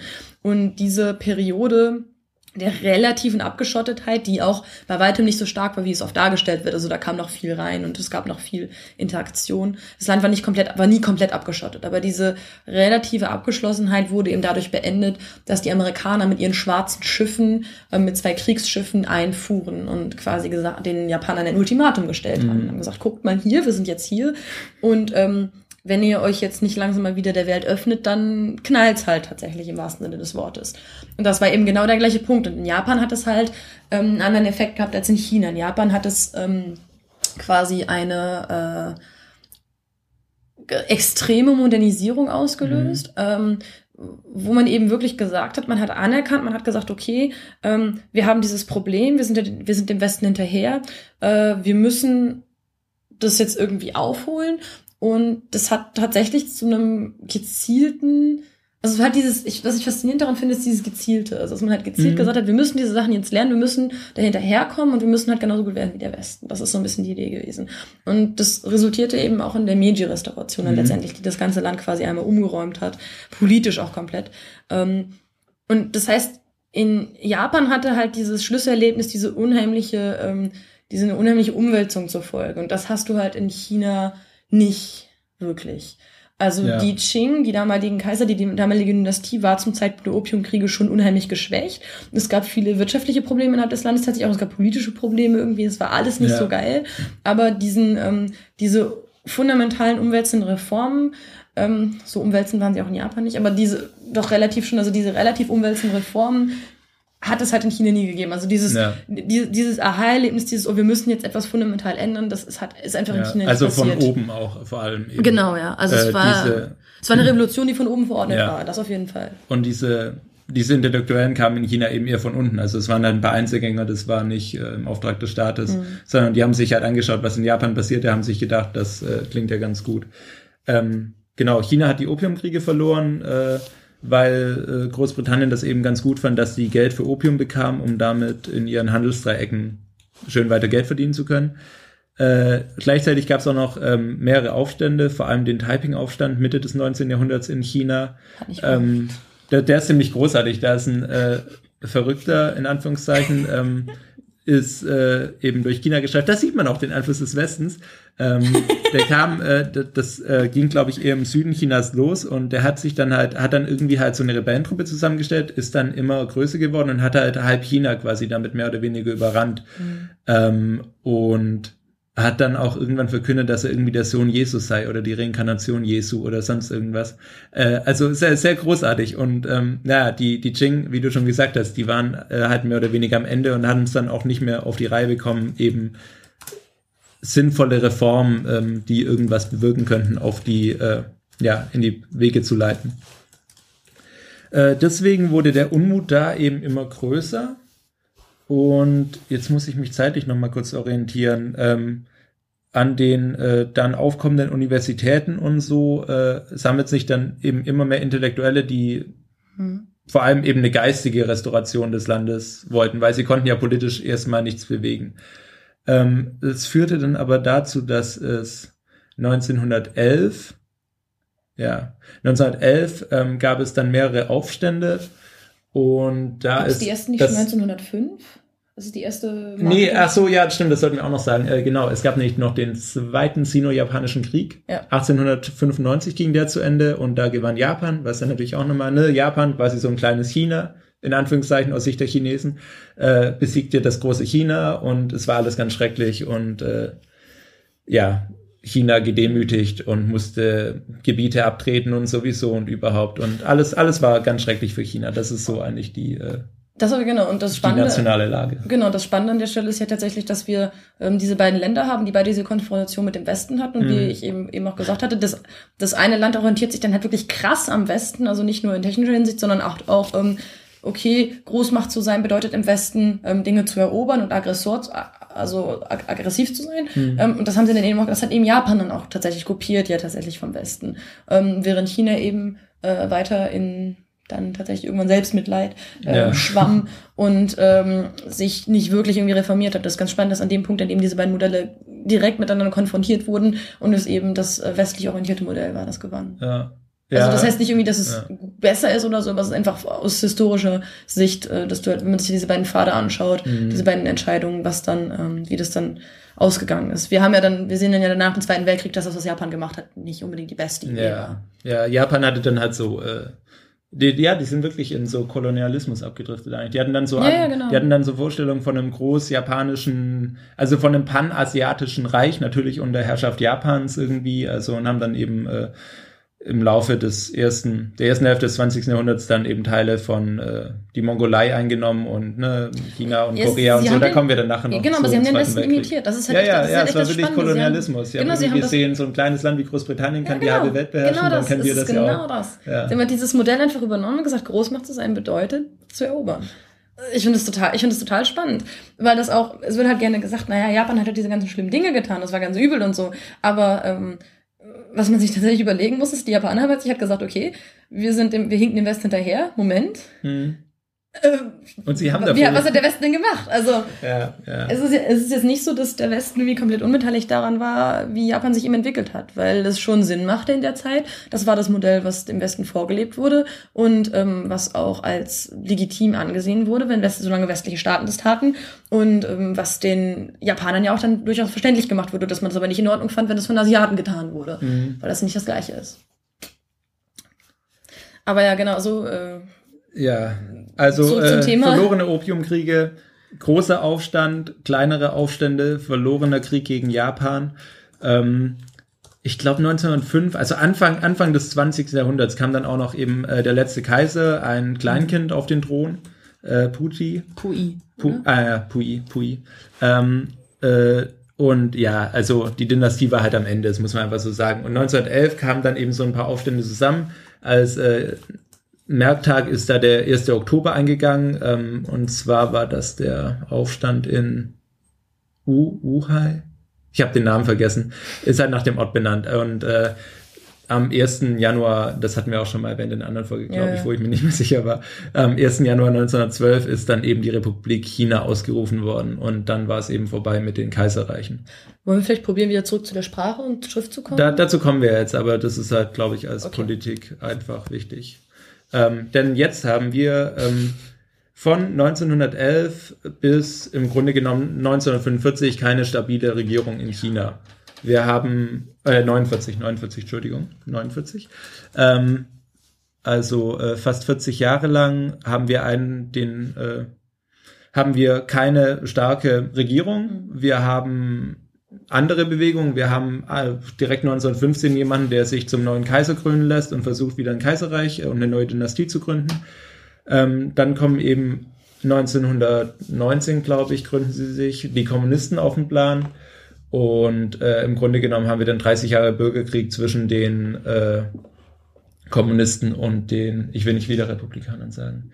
Nationalisten. Nationalisten und genau. Genau das. Und wir haben aber zwischendurch auch einfach Perioden, in denen die Nationalisten quasi theoretisch in der Macht sind, ähm, die, Kommunisten, die Kommunisten noch keine relevante Macht sind, aber das Land im Endeffekt im... Von Warlords regiert Genau, von Warlords, also mittelalterlichen Stil von verschiedenen Warlords regiert ja. wird, die ihre eigenen, ähm, eigenen Regionen quasi kontrollieren und permanent am Kämpfen sind, wo es per wir sind, befinden uns quasi teils wirklich in einem Zustand permanenten Bürgerkriegs. Ja. Gerade ähm, bevor der also bevor die Kommunisten, die Kommunisten sind würde ich mal sagen, in den 20ern dann noch ja, erst erstarkt, oder? Also, ja, ja, ja. Also das, das war am Anfang ja so klein und das war ähm, super klein. Die, die hatten eigentlich keine Macht bis dann in die 30er und dann war ja der große Marsch, da haben sie auch noch nicht so viel gemacht und dann ging es ja eigentlich erst nach dem während dem Zweiten Weltkrieg wurden sie dann zur militärischen Macht, würde genau, ich so sagen. Weil sie, weil sie sich halt mit den, mit den Republik, äh, mit den, jetzt mhm. mit den Nationalisten zusammengetan haben. Also im Endeffekt haben wir wirklich bis in die 30er, ähm, sagen wir Chaos. Ja, ja. Und, und, dann, und dann haben wir eben die Herausbildung von diesen beiden ähm, Polen, also einmal Kommunisten, einmal Nationalisten, die sich während des Krieges zusammentun, um gemeinsam die japanische Gefahr zu bekämpfen, theoretisch. Das klappt da auch nicht immer so ganz so gut, wie es theoretisch sein sollte und man bekriegte sich auch untereinander noch ganz gut. Ähm, und dann, nachdem die Japaner quasi weg waren, dank der USA, ähm, ging dann eben der offene Bürgerkrieg ja. zwischen diesen beiden Parteien los. Der dann 1949 endete. Ja, mit dem Sieg der Kommunisten. Ähm, was dann auch äh, ausschlaggebend war für einige sprachliche Entwicklungen. ähm, ja, äh, 1900, also ja, äh, dann mit der Gründung der Republik äh, ging es dann natürlich auch los mit dann Reformern und natürlich äh, hatten die dann noch alle Ideen und da gab es dann auch, äh, ich will nicht sagen Panels, aber Gruppen und so, also offizielle ähm, äh, Vereinigungen und äh, Planungsgruppen der Regierung, um eben äh, Dinge zu entwickeln, um China moderner zu machen und besser und überhaupt. Äh, dazu gehörten dann eben auch einige äh, solche Gruppen zur Sprachplanung, wo dann eben, äh, die fanden dann auch hier in äh, Beijing statt, ähm, wo dann eben Intellektuelle von den verschiedenen Unis hier zusammenkamen, um äh, über Sprache zu beraten das fing, glaube ich, auch so 1914, 15 an, dass es so äh, Dinge gab. Genau, das wollte ich nämlich gerade sagen. Also das ist tatsächlich nicht so, das ist jetzt nichts, was von den Kommunisten nur kam. Also ja, ähm, also das, das sind einfach, das sind einfach diese intellektuellen Ideen zu einer Erneuerung der chinesischen Kultur, um sie irgendwie wieder besser zu machen. Ja, und halt eben auch, was gerade eben, also was gerade, es gibt ja diese Bewegung des 4. Mai, deswegen ja. hätte ich das gerade rausgesucht. Ja. Ähm, die so 1915 ungefähr anfing und die hatten halt, das waren vor, vor allem junge Leute, es war auch eine Studenten, ähm, das war halt auch eine Studenten, das ist halt auch eine Studentenbewegung. Nils hat gerade eine Chaptermark gesetzt. Ich habe keine Ahnung wieso, aber. Warum nicht? Wir haben schon so lange Ja, egal. Ähm, ich schreibe ja mit, aber. Ja, ja, okay. also die Bewegung des vierten Mai war halt auch so eine Studentenbewegung. Ähm, und die es war halt auch so typisch intellektuelle Studenten eben mhm. und die wollten alle so ein bisschen links sein und wollten halt die Kultur zugänglicher machen und Bildung auch zugänglicher machen. Das war auch eine der Motivationen, warum sie gesagt haben, dass die chinesische Sprache reformiert werden sollte, um sie eben einfacher zu lernen zu machen. Ähm, und da waren andere Punkte waren eben, dass man mehr Frauen irgendwie in Bewegung reinhaben wollte und so. Also es ist so, es ist ganz spannend zu sehen, weil das halt 1915 war. Es hatte erstmal noch nicht wirklich was mit den Kommunisten zu tun, aber mhm. es war schon eine relativ typische 19 Studenten war das jetzt 19. Ja, ja, genau. Also 19. Ja, ja, die Bewegung halt. Aber ja, es fing schon früher ja, an. Ja, nee, es fing, ja. Der 4. Mai war dann 1919. Ja, genau. Und dann wurden auch die Kommunisten in dem Zuge gegründet. Ja, aber ähm, das hat halt erstmal nichts damit zu tun. Ähm, aber die, das ist eine relativ stu typische Studentenbewegung. Also, was man von den Punkten so hat, das ist auch was, was heute so grob zu, zu, Zugang zu Bildung, ähm, mehr Frauen und so, das ist sowas, ist nur noch heute. Ähm, in Deutschland zum Beispiel, wenn du irgendwie Studentenaktivismus hast, du das, äh, relevante Punkte sind. Ja, 100 ähm, Jahre später. Man muss noch sagen, die, die, das kam zustande, weil ähm, China hat auch am Ersten Weltkrieg mitgewirkt ähm, und hatte da auch, ich glaube, ich glaube sogar Zusagen mündliche oder halt hat sich zumindest Hoffnung mhm. gemacht, ähm, äh, eben durch diese Hilfe dann ähm, besser dazustehen bei den Westmächten, wenn man sie damals so bezeichnen will. Ähm, weil äh, Deutschland und andere Länder ja auch noch Kolonien hatten und so. Und sie hatten einfach die Hoffnung, dass sie dann dadurch eben so ein bisschen von dieser, aus dieser kolonialisierten Position rauskommen, um auf eine gleichberechtigte Ebene, was eben nicht geschah. Und äh, die äh, witzigerweise war dann halt diese vierte Mai-Bewegung, ähm, war dann eben eigentlich äh, Ausdruck des Unmuts über den Versailler Vertrag, mhm. der da halt ähm, China, ähm, damalige Chine Kolonien in China dann auch weiterhin eben als äh, Kolonien anerkannte. Und noch schlimmer, ähm, die noch schlimmer, China wurde nicht nur nicht als äh, westliche Macht anerkannt oder als den westlichen oder, ja. äh, gleichberechtigt anerkannt, sondern ähm, Bereiche in China, die vorher von den Deutschen und anderen Westmächten kolonisiert gewesen waren, wurden an die Japaner Ach, gegeben. Ja, ja, stimmt, das heißt, es, wurden, es wurde ihnen nicht nur das Ding aberkannt, es wurde nicht nur ihnen nicht anerkannt, sondern es wurde den Japanern, diesen anderen Asiaten anerkannt. Das war halt das, ist halt so, das, das, das fügt halt noch zu diesem ganzen, äh, diesen ganzen Animositäten hinzu, die man halt vorher schon hat und zu dieser ganzen Unruhe. Das macht's halt, macht das halt nicht besser. Aber wir wollten eigentlich über Sprachreform Genau. Ähm, ja, da äh, kristallisierten sich dann eben so ein paar Figuren heraus, die waren. Wir sind wieder zurück in den frühen 50ern. Nein. Oder? Okay. Nicht in den 50ern. Doch, 1949. Nein, nein, nein, nein, nein, nein, nein, jetzt nach 1919. So, Vierte Mai-Bewegung 1919 ähm, und der kritische Punkt für die Sprachbewegung ist dann erstmal, sind dann die nächsten zehn Jahre, würde ich mal sagen, also die 20er Jahre. Ähm, da kristallisieren sich dann einige Figuren heraus, die dann eben auch untereinander ähm, intellektuelle Debatten austragen, eben über Kommunismus und Metaphysik und großartige Themen, ähm, weil da die Chinesen halt dann innerhalb weniger Jahre quasi äh, halt mal die komplette intellektuelle Geschichte des Westens nachholen, um eben zu gucken, ob für sie was dabei ist. Und äh, eben weniger davon beeinflusst, ähm, gibt es dann eben auch äh, den Gedanken, dass die chinesische Schrift ja vielleicht doch ein bisschen hinderlich ist, weil die Zeichen sind natürlich im Vergleich zum lateinischen Alphabet sehr kompliziert, äh, schwierig zu lernen. Es gibt sehr viele davon und so weiter und so fort. Äh, es gab dann also verschiedene Ideen. Äh, die radikalste davon war, die chinesischen Zeichen einfach abzuschaffen. Die Sprache irgendwie beizubehalten, aber halt auf äh, entweder eine neue phonetische Schrift umzusteigen, die einfacher sei, oder einfach entweder direkt oder langfristig auf das lateinische Alphabet und einfach Just Schriftzeichen. Das war auch eine, also es war eine ernst gemeinte Überlegung und ähm, wurde halt im Endeffekt nicht äh, durchgesetzt. Beispiele für Länder, denen das funktioniert hat, wären zum Beispiel Vietnam, ja. Ähm, die ja mittlerweile mit lateinischem Alphabet und komischen Kringeln drüber schreiben. Ähm, oder eben Korea, die eben ihre eigene phonetische Schrift haben. Ja. Also so als ja, Beispiel. Die sind ja also auch von die, chinesischen Zeichen. Genau, die alle auf, ja. vorher mit chinesischen Zeichen geschrieben haben. Also nur diese Ideen waren halt nicht komplett aus der Luft gegriffen. Ja, es gab Länder, denen das funktioniert. Das klingt erstmal radikal, aber das, ja, kann man machen. ähm, dann gab es eben noch, äh, wie schon gesagt, die Idee einer phonetischen Schrift. Also ähm, Pinyin gab es damals noch nicht. Es gab natürlich diese White Charles bereits und andere Umschriften mit lateinischem Alphabet, aber es gab dann eben die Idee, einfach eine ähm, phonetische Schrift zu entwickeln ähm, und die beizubehalten. Und dann gab es noch die Idee, die Schriftzeichen zu vereinfachen, was dann eben im Endeffekt dann auch von den Kommunisten 30 Jahre später verwirklicht wurde. Ähm, die Ansätze dazu finden aber wirklich da in den 20er Jahren statt. Also da entwickeln Intellektuelle ähm, eine phonetische Schrift, äh, Baupomorpho oder Zhuyin genannt, die auf Taiwan bis äh, vor, ich glaube, 10, 15 Jahren eben auch die offizielle Umschrift war, bis sie dann doch ähm, durch Pinyin abgelöst wurde. Die ist da aber noch sehr viel weiter verbreitet, würde ich mal behaupten, als Pinyin. So rein. In Taiwan? Ja. Rein also, praktisch gesehen tendenziell. Ja. Also bei den ja. jungen Leuten vielleicht nicht mehr so, aber rein praktisch, ähm, ja, einfach noch, weil eben Pinyin noch nicht so lange unterrichtet wird. Äh, das war eben das eine Produkt des Ganzen und ähm, äh, Chian, äh, ja doch, Chian Xiantung ähm, hat eben dann neben dieser äh, Julian-Umschrift, an der er mitgewirkt hat, in so einem Sprachausschuss, äh, eben auch äh, ein paar Aufsätze in der Zeitschrift veröffentlicht zur Idee von Vereinfachung von Zeichen. Vereinfachung vom Zeichen geht dann nicht einfach so, man nimmt ein Zeichen und macht ein anderes dahin.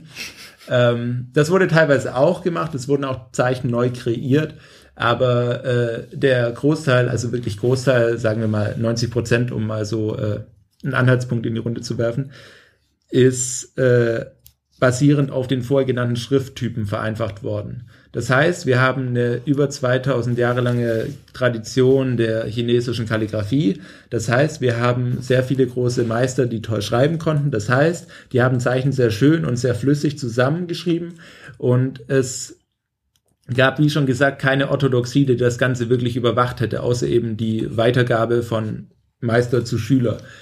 Und äh, deswegen gab es eben für verschiedene Zeichen sehr viele Schreibvarianten und eben auch natürlich kurze Schreibvarianten, weil natürlich nicht jeder Bock hatte, jederzeit immer sehr lange komplizierte Zeichen zu schreiben. Das heißt, das, was da dann im 20. Jahrhundert geschah mit der Vereinfachung der Langzeichen, hm, war im Grunde einfach nur der Rückgriff auf bereits existierende historische Kurzversionen der Zeichen. Das war keine böse kommunistische äh, ja, Disrespekt gegenüber der chinesischen Kultur. Das hatte schon alles, äh, ja, äh, das ging schon alles mit rechten Dingen zu, sagen wir es mal so. ähm, und das, äh, ne, wir haben ja gerade gesagt, die äh, Regierung damals, äh, die nationalistische, hatte nicht die Macht, das irgendwie durchzusetzen. Deswegen blieben die Ideen dann im Endeffekt halt erstmal äh, auf Ideen. Heide liegen. Ja. Also genau, und dann kam ich versuche gerade das ein bisschen zu straffen. Ja, ja, ja, ist okay, ist okay, ja. Dann kamen äh, die Kommunisten. An die Macht 1949 und äh, hatten dann auch erstmal große, tolle Ideen, wie man das Land äh, weiterbringen konnte. Und äh, die realpolitischen Ideen haben eher Leute durch Hunger sterben lassen, als das Land vorangebracht. Aber äh, die Bildungsideen haben sie umsetzen können und äh, haben dann noch diese Kurzzeichen eben noch ein bisschen weiterentwickelt. Ähm, so dass sie wirklich verwendbar waren. Halt. Ja, einfach das eben, ne, Orthodoxie. Das halt festgelegt und gesagt, so, so ist es jetzt, Kurzzeichen, zack, bumm. Ihr benutzt das jetzt und äh, ab 1956, glaube ich, äh, gab es die dann halt offiziell. Wie das und ist im Kommunismus. Deren, ja, eben. Ähm, Dinge passieren, Dinge werden festgelegt. Dinge machen das. Ich meine, wenn das ganze Volk entscheidet wird. Äh, und in dem Zuge, also auch da 55, 56, entstand dann auch eben die heutige Umschrift Pinyin. Ähm, ähm, genau, kurz noch zu dem, was du eben gesagt hast, weil das war auch ein, äh, was, was wir, wir müssen reden, gehört ja. hatten. Ähm, das ist nicht während der Kulturrevolution gewesen. Die Kulturrevolution Revolution war 20 Jahre nachdem die äh, Vereinfachung. Hm. Ja, sag den Zeitraum, dann wird's nicht verwirrend. Also 55, 56 äh, wurden die Kurzzeichen eingeführt genau. und die Kulturrevolution war in den war Mitte Ende der 66 äh, Ende der 60er Jahre, genau. Ja. Ähm, das heißt, es war ähm, etwa ja. Also das klingt halt ähnlich Kulturrevolution, aber bei der Kulturrevolution wurde die Kultur eh abgeschafft als revolutioniert. Und, Darüber sollten ähm, wir vielleicht noch mal eine ganze Folge machen. Ja, ich weiß, es, es steht auch, glaube ich, irgendwo auf so einer steht, steht, auf, steht auf so einer Liste. ähm, aber ja, das, das klingt halt ähnlich, aber das sind halt zwei unterschiedliche ähm, ne, Paar Schuhe, genau. wie man das sagen will. Aber du wolltest über Pinien reden. Äh, ja, denn dann ich, ich weiß ehrlich gesagt, da weiß ich die Motivation nicht ganz. Ich glaube nicht, dass Pinion eben aus diesen, äh, soweit ich weiß, geht das nicht aus dieser 20er Jahre Bewegung hervor, nee. sondern das ist dann eben eine Neuentwicklung, um das Ganze eben nochmal zu vereinfachen. Ich kann dir auch tatsächlich zu der Motivation wenig mehr sagen. Ich kann noch so einen kleinen Fun-Fact zu der ganzen Sache liefern, was ich ganz spannend fand. Ähm, dass tatsächlich, es gibt im Pinion einige, also das Pinion nochmal, das hat diese Umschrift mit lateinischen Buchstaben. Ähm, man hat lateinische Buchstaben und dazu hat man Striche, die man über die Vokale macht. Also entweder ein die dann halt die verschiedenen Töne anzeigen, die es im Chinesischen gibt. Also es gibt einen langen Strich für einen äh, gerade gehaltenen Ton A, dann gibt es einen Strich, der von links oben von links unten nach rechts oben geht A. Ein Akzent. Und genau, ja, ja. ja. Ähm, und dann gibt es einen, der von links oben nach rechts unten geht A, also von also runterfallender ja. Ton und gibt es einen, der quasi ähm, so ein Häkchen ein quasi, V quasi. Genau, wie so ein kleines V drüber, so ähm, erst runter, dann hoch geht so A. Ähm, das heißt, sind diese vier Töne und die werden eben angezeigt. Der Rest ist komplett in lateinischen Buchstaben. Das Ding ist, was Herr Nils auch eben schon gesagt hat, ähm, bloß weil wir alle das lateinische Alphabet benutzen im Westen, also sowohl im Spanischen als auch im Englischen, als auch im Französischen, als auch im Deutschen, heißt noch lange nicht, dass wir alle Buchstaben gleich aussprechen ähm, ein äh, amerikanisch äh, oder ein britisches, ein französisches und ein deutsches J unterscheiden sich sehr stark voneinander. Ähm, und das heißt, das Pinyin muss man auch tatsächlich lernen, also man muss wissen, welcher Laut wie ausgesprochen wird. Und es ist eben ganz spannend zu sehen, dass viele von diesen Aussprachen ähm, nur Sinn machen, wenn man deutscher Muttersprachler ist. Es gibt so ein paar Punkte, ich weiß, das, mir fallen jetzt tatsächlich konkret keine Beispiele ein, aber es gibt mehrere, die ähm, irgendwie anders komisch gewesen wären. Ähm, ja, mit, mit den Vokalen ist es ja schon so. Genau, allein die Zum Vokale. Zum Beispiel A. Also man liest ja dann nicht ähm, May oder so, ja. wenn, wenn man Ma liest, sondern man liest halt Ma und man liest auch äh, Mo und nicht Mo oder so. Ja. Also die, die Vokale sind schon sehr lateinisch. Also nee, sehr deutsch einfach. Ja, aber Latein wird ja, also wir haben Latein halt immer deutsch gelesen. Ja, ja, glaub, klar, aber, weil du in ja, Deutschland ja. Latein. Naja, aber ich weiß nicht, also mir wurde das nie anders erzählt. Nein, nein, nein, Moment, du solltest, Kopf, du solltest, solltest mal hören, wie zum Beispiel britische oder Engl englische Muttersprachler, die Jura unterrichten, ihre ja, ja, lateinischen ja, Begriffe aussprechen. Ja, so, nein, es ist tatsächlich, es ist tatsächlich sehr deutsch. Und die Theorie, die, ich, also das hat mir auch ein Sinologie-Prof äh, mal erzählt. Ich weiß nicht, wie viel dahinter steckt, aber die Theorie ist halt so, die das erklären soll, ist, dass halt viele DDR-Linguisten daran beteiligt waren. Ah, okay. Was natürlich ja, Sinn macht. Ja, also ja, klar, ne?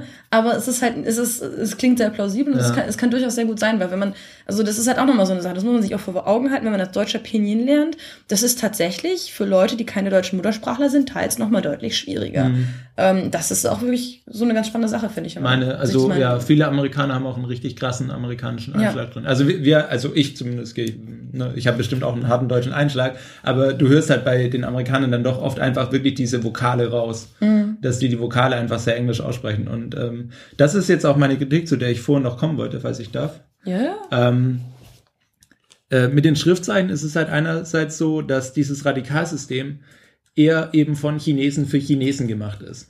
Das ist fürs Lernen von Schriftzeichen nicht sehr praktisch, weil es irgendwie verwirrend ist und sinnvoller ist es halt eigentlich, diese einzelnen Bestandteile, also Frau und Pferd, mhm. einfach als Bestandteile anzuerkennen.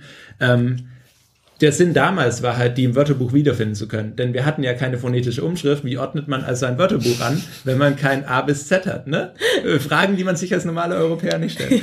ähm, und da wurde, dafür war das natürlich unglaublich hilfreich. Man konnte dann einfach nach äh, den Radikalen, also je mehr Striche ein Radikal hat, desto weiter hinten im Buch war es, konnte man dadurch so ein Buch äh, durchschauen und hatte dadurch eben ein Ordnungssystem. Aber heutzutage kann ich das halt in den Computer eingeben ähm, tschüss, äh, ne, Kulturkritik und so, aber es ist halt, es, wir leben halt im 21. Jahrhundert.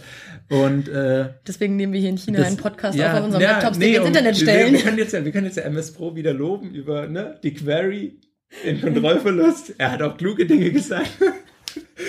ähm, du gesagt? Solange es nicht mit äh, Chinesisch zu tun hat.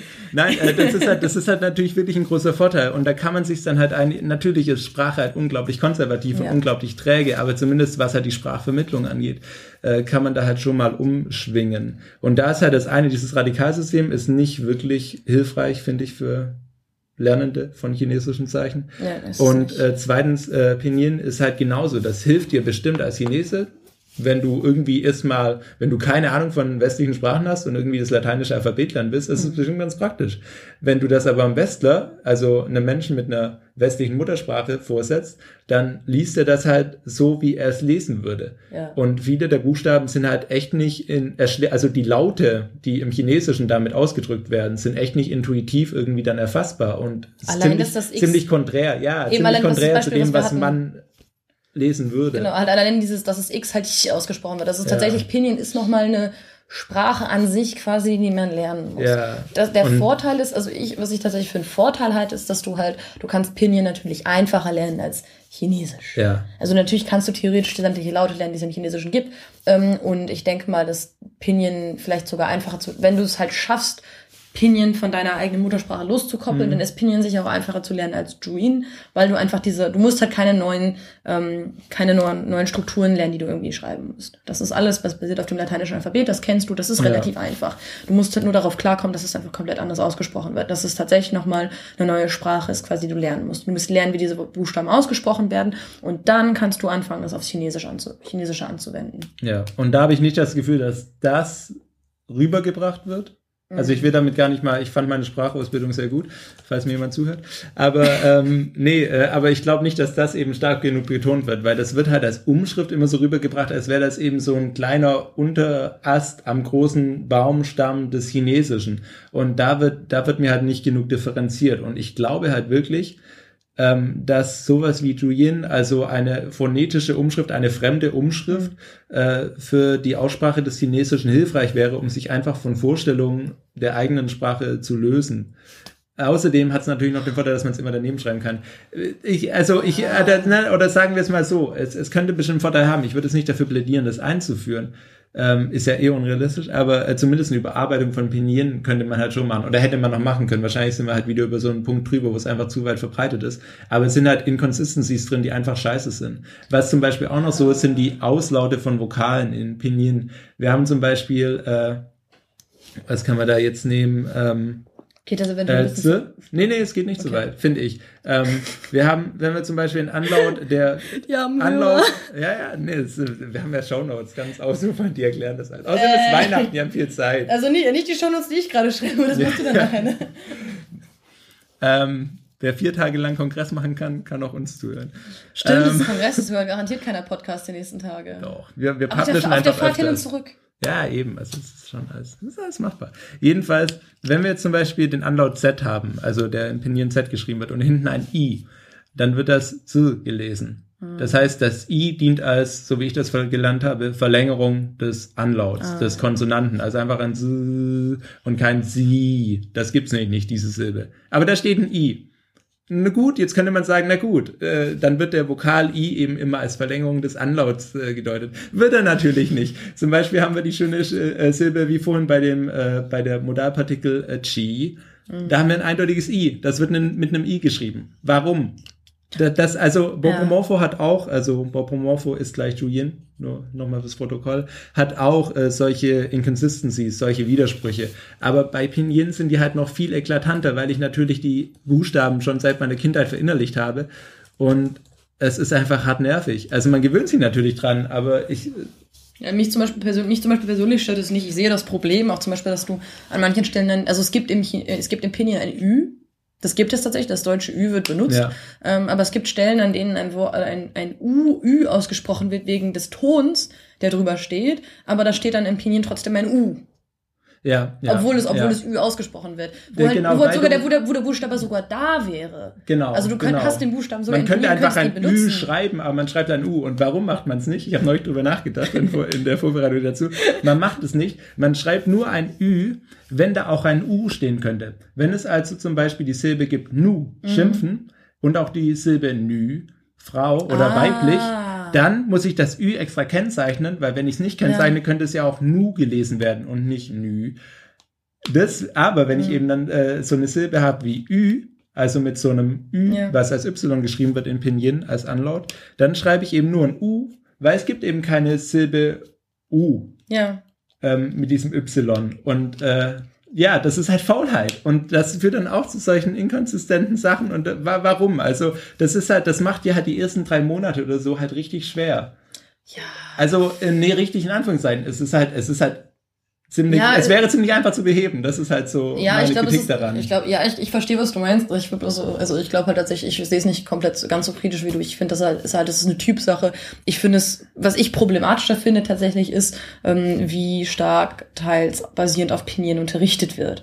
Und dass es Leute gibt, die sagen, mhm. nee, ich kann überhaupt, ich lerne einfach kein Chinesisch zu schreiben. Ich bleib einfach bei Pinyin. Und das ist, das finde ich einfach der komplett falsche Ansatz. Ich finde, es ist in Ordnung, wenn man es halt macht, um den Leuten halt irgendwas an die Hand zu geben. Aber ich finde es wichtig, dass man gleichzeitig die chinesischen Zeichen auch wirklich lernt. Also man kann noch so viel jammern, dass es halt viele sind, dass es kompliziert und so. Ähm, ich persönlich bin immer noch fest davon überzeugt, dass es einem mehr mitgibt, als wenn man nur Pinyin lernt und dass du auch die chinesische Sprache irgendwie. Ich meine, ich, ich habe einfach das Gefühl, dass ich viel mehr verstehe und irgendwie mehr mitnehme, seit ich chinesische Zeichen lesen und schreiben kann. Das ist einfach so. Also ich habe das Gefühl, das bringt dir mehr. Ja. Ähm, einfach auch, weil es nicht halt nicht alles gleich aussieht, sondern die Zeichen hat tatsächlich auch ähm, in der Art, wie sie halt aussehen und in der, also du, du kannst mit, man, mit, mit einem Blick auf einen chinesischen Text oder auf einen chinesischen Satz erfasst man deutlich mehr Informationen als, ähm, als mhm. mit einem Blick auf einen deutschen Text, sagen wir es mal so. Ja, weil man muss es ja auch mal als Bogen schlagen. Natürlich ist da die Differenz nicht so groß, aber wenn man nur Pinyin lernt, ist das ja dasselbe, wie wenn man Deutsch, Englisch und andere Sprachen nur mit dem internationalen phonetischen Alphabet ja, irgendwie genau, ausdrücken würde. Also man könnte quasi Texte nicht lesen, man wüsste halt quasi nur, wie es ausgesprochen ja. wird und wenn man ein neues Wort lernt, schreibt man halt dann das IPA dazu auf und lernt das irgendwie. Also äh, ziemlich doof eigentlich. Ja, genau. Aber nicht, es gibt Leute, wir, wir, yeah. wir, wir, haben bei uns, wir haben bei uns tatsächlich im Kurs auch jemanden, der unheimlich gut Chinesisch spricht, also wirklich unendlich gut, mhm. hat aber tatsächlich vor allem dadurch gelernt, dass er chinesische Serien geschaut hat. Der kann kein Chinesisch schreiben. Okay. Der spricht besser Chinesisch als ich, das muss ich ganz klar sagen. Also sein, er spricht natürlicher, macht weniger grammatikalische Fehler ähm, und hat weniger Akzent als ich, aber er kann einfach nicht lesen und nicht schreiben. Mhm. Das hat man auch bei ganz vielen, also da ist natürlich niemandes Schuld ähm, bei ganz vielen Auslandschinesen. Also bei ja. ähm, ähnlichen Verhältnissen wie bei dir, wenn entweder die Eltern äh, direkt ausgewandert sind oder schon die Großeltern oder so, ähm, dann ist teilweise trifft man dann immer wieder Leute, die halt wirklich perfekt Chinesisch reden können oder Kantonesisch. Ja aber eben einfach noch nie irgendwelche Zeichen geschrieben haben und auch keinerlei lesen können. Ja. Und dann wirklich genau wie auf deinem Niveau für so einen Text sitzen und die einfachsten Sätze nicht verstehen, wenn sie gerade erst angefangen haben zu lernen, aber dann mit ihren Eltern telefonieren und Chinesisch reden, was halt ziemlich großartig ist. Das ist ja auch ganz, also solche Leute hast du ja auch zum Beispiel bei uns, ich weiß nicht, ob es bei dir auch so ist, aber bei, in meinen Chinesischkursen sitzen solche Leute drin. Also wir haben in meinem Chinesischkurs sitzen zwei Chinesinnen, ähm, zwei Auslandschinesinnen quasi. Die eine wohnt, kommt aus der Tschechoslowakei. Mhm. Ähm, die andere kommt aus Italien. Die reden beide auch miteinander Chinesisch, wenn sie sich unterhalten. Aber sie können ja. halt, also sie lesen halt etwa genauso, können halt etwa so viel lesen und weniger schreiben als ich. Mhm. Also es ist halt, ja. Und genau, zwei Amerikanerinnen haben wir auch noch, bei denen das genauso ist. Ja. Ist halt, ja. Ähm, und ich kenne es dann auch noch, wieder als schöne Überleitung, äh, mit äh, Kommilitonen von mir, die können auch äh, Kantonesisch perfekt, mhm. aber eben äh, Mandarin haben sie auch eben erst dann. Ja, meine Mitbewohnerin, die hier ein Zimmer weiter wohnt. Ach, ist genauso. Die ja, ist stimmt, ja auch, ja. Äh, kommt aus, ist in Frankreich aufgewachsen komplett. Ihre Muttersprache ist quasi Französisch. Aber mit ihren Eltern spricht sie halt nur Kantonesisch. Aber mit Chinesisch schreiben und lesen kämpft sie halt genauso wie mhm. wir. Also. Ja.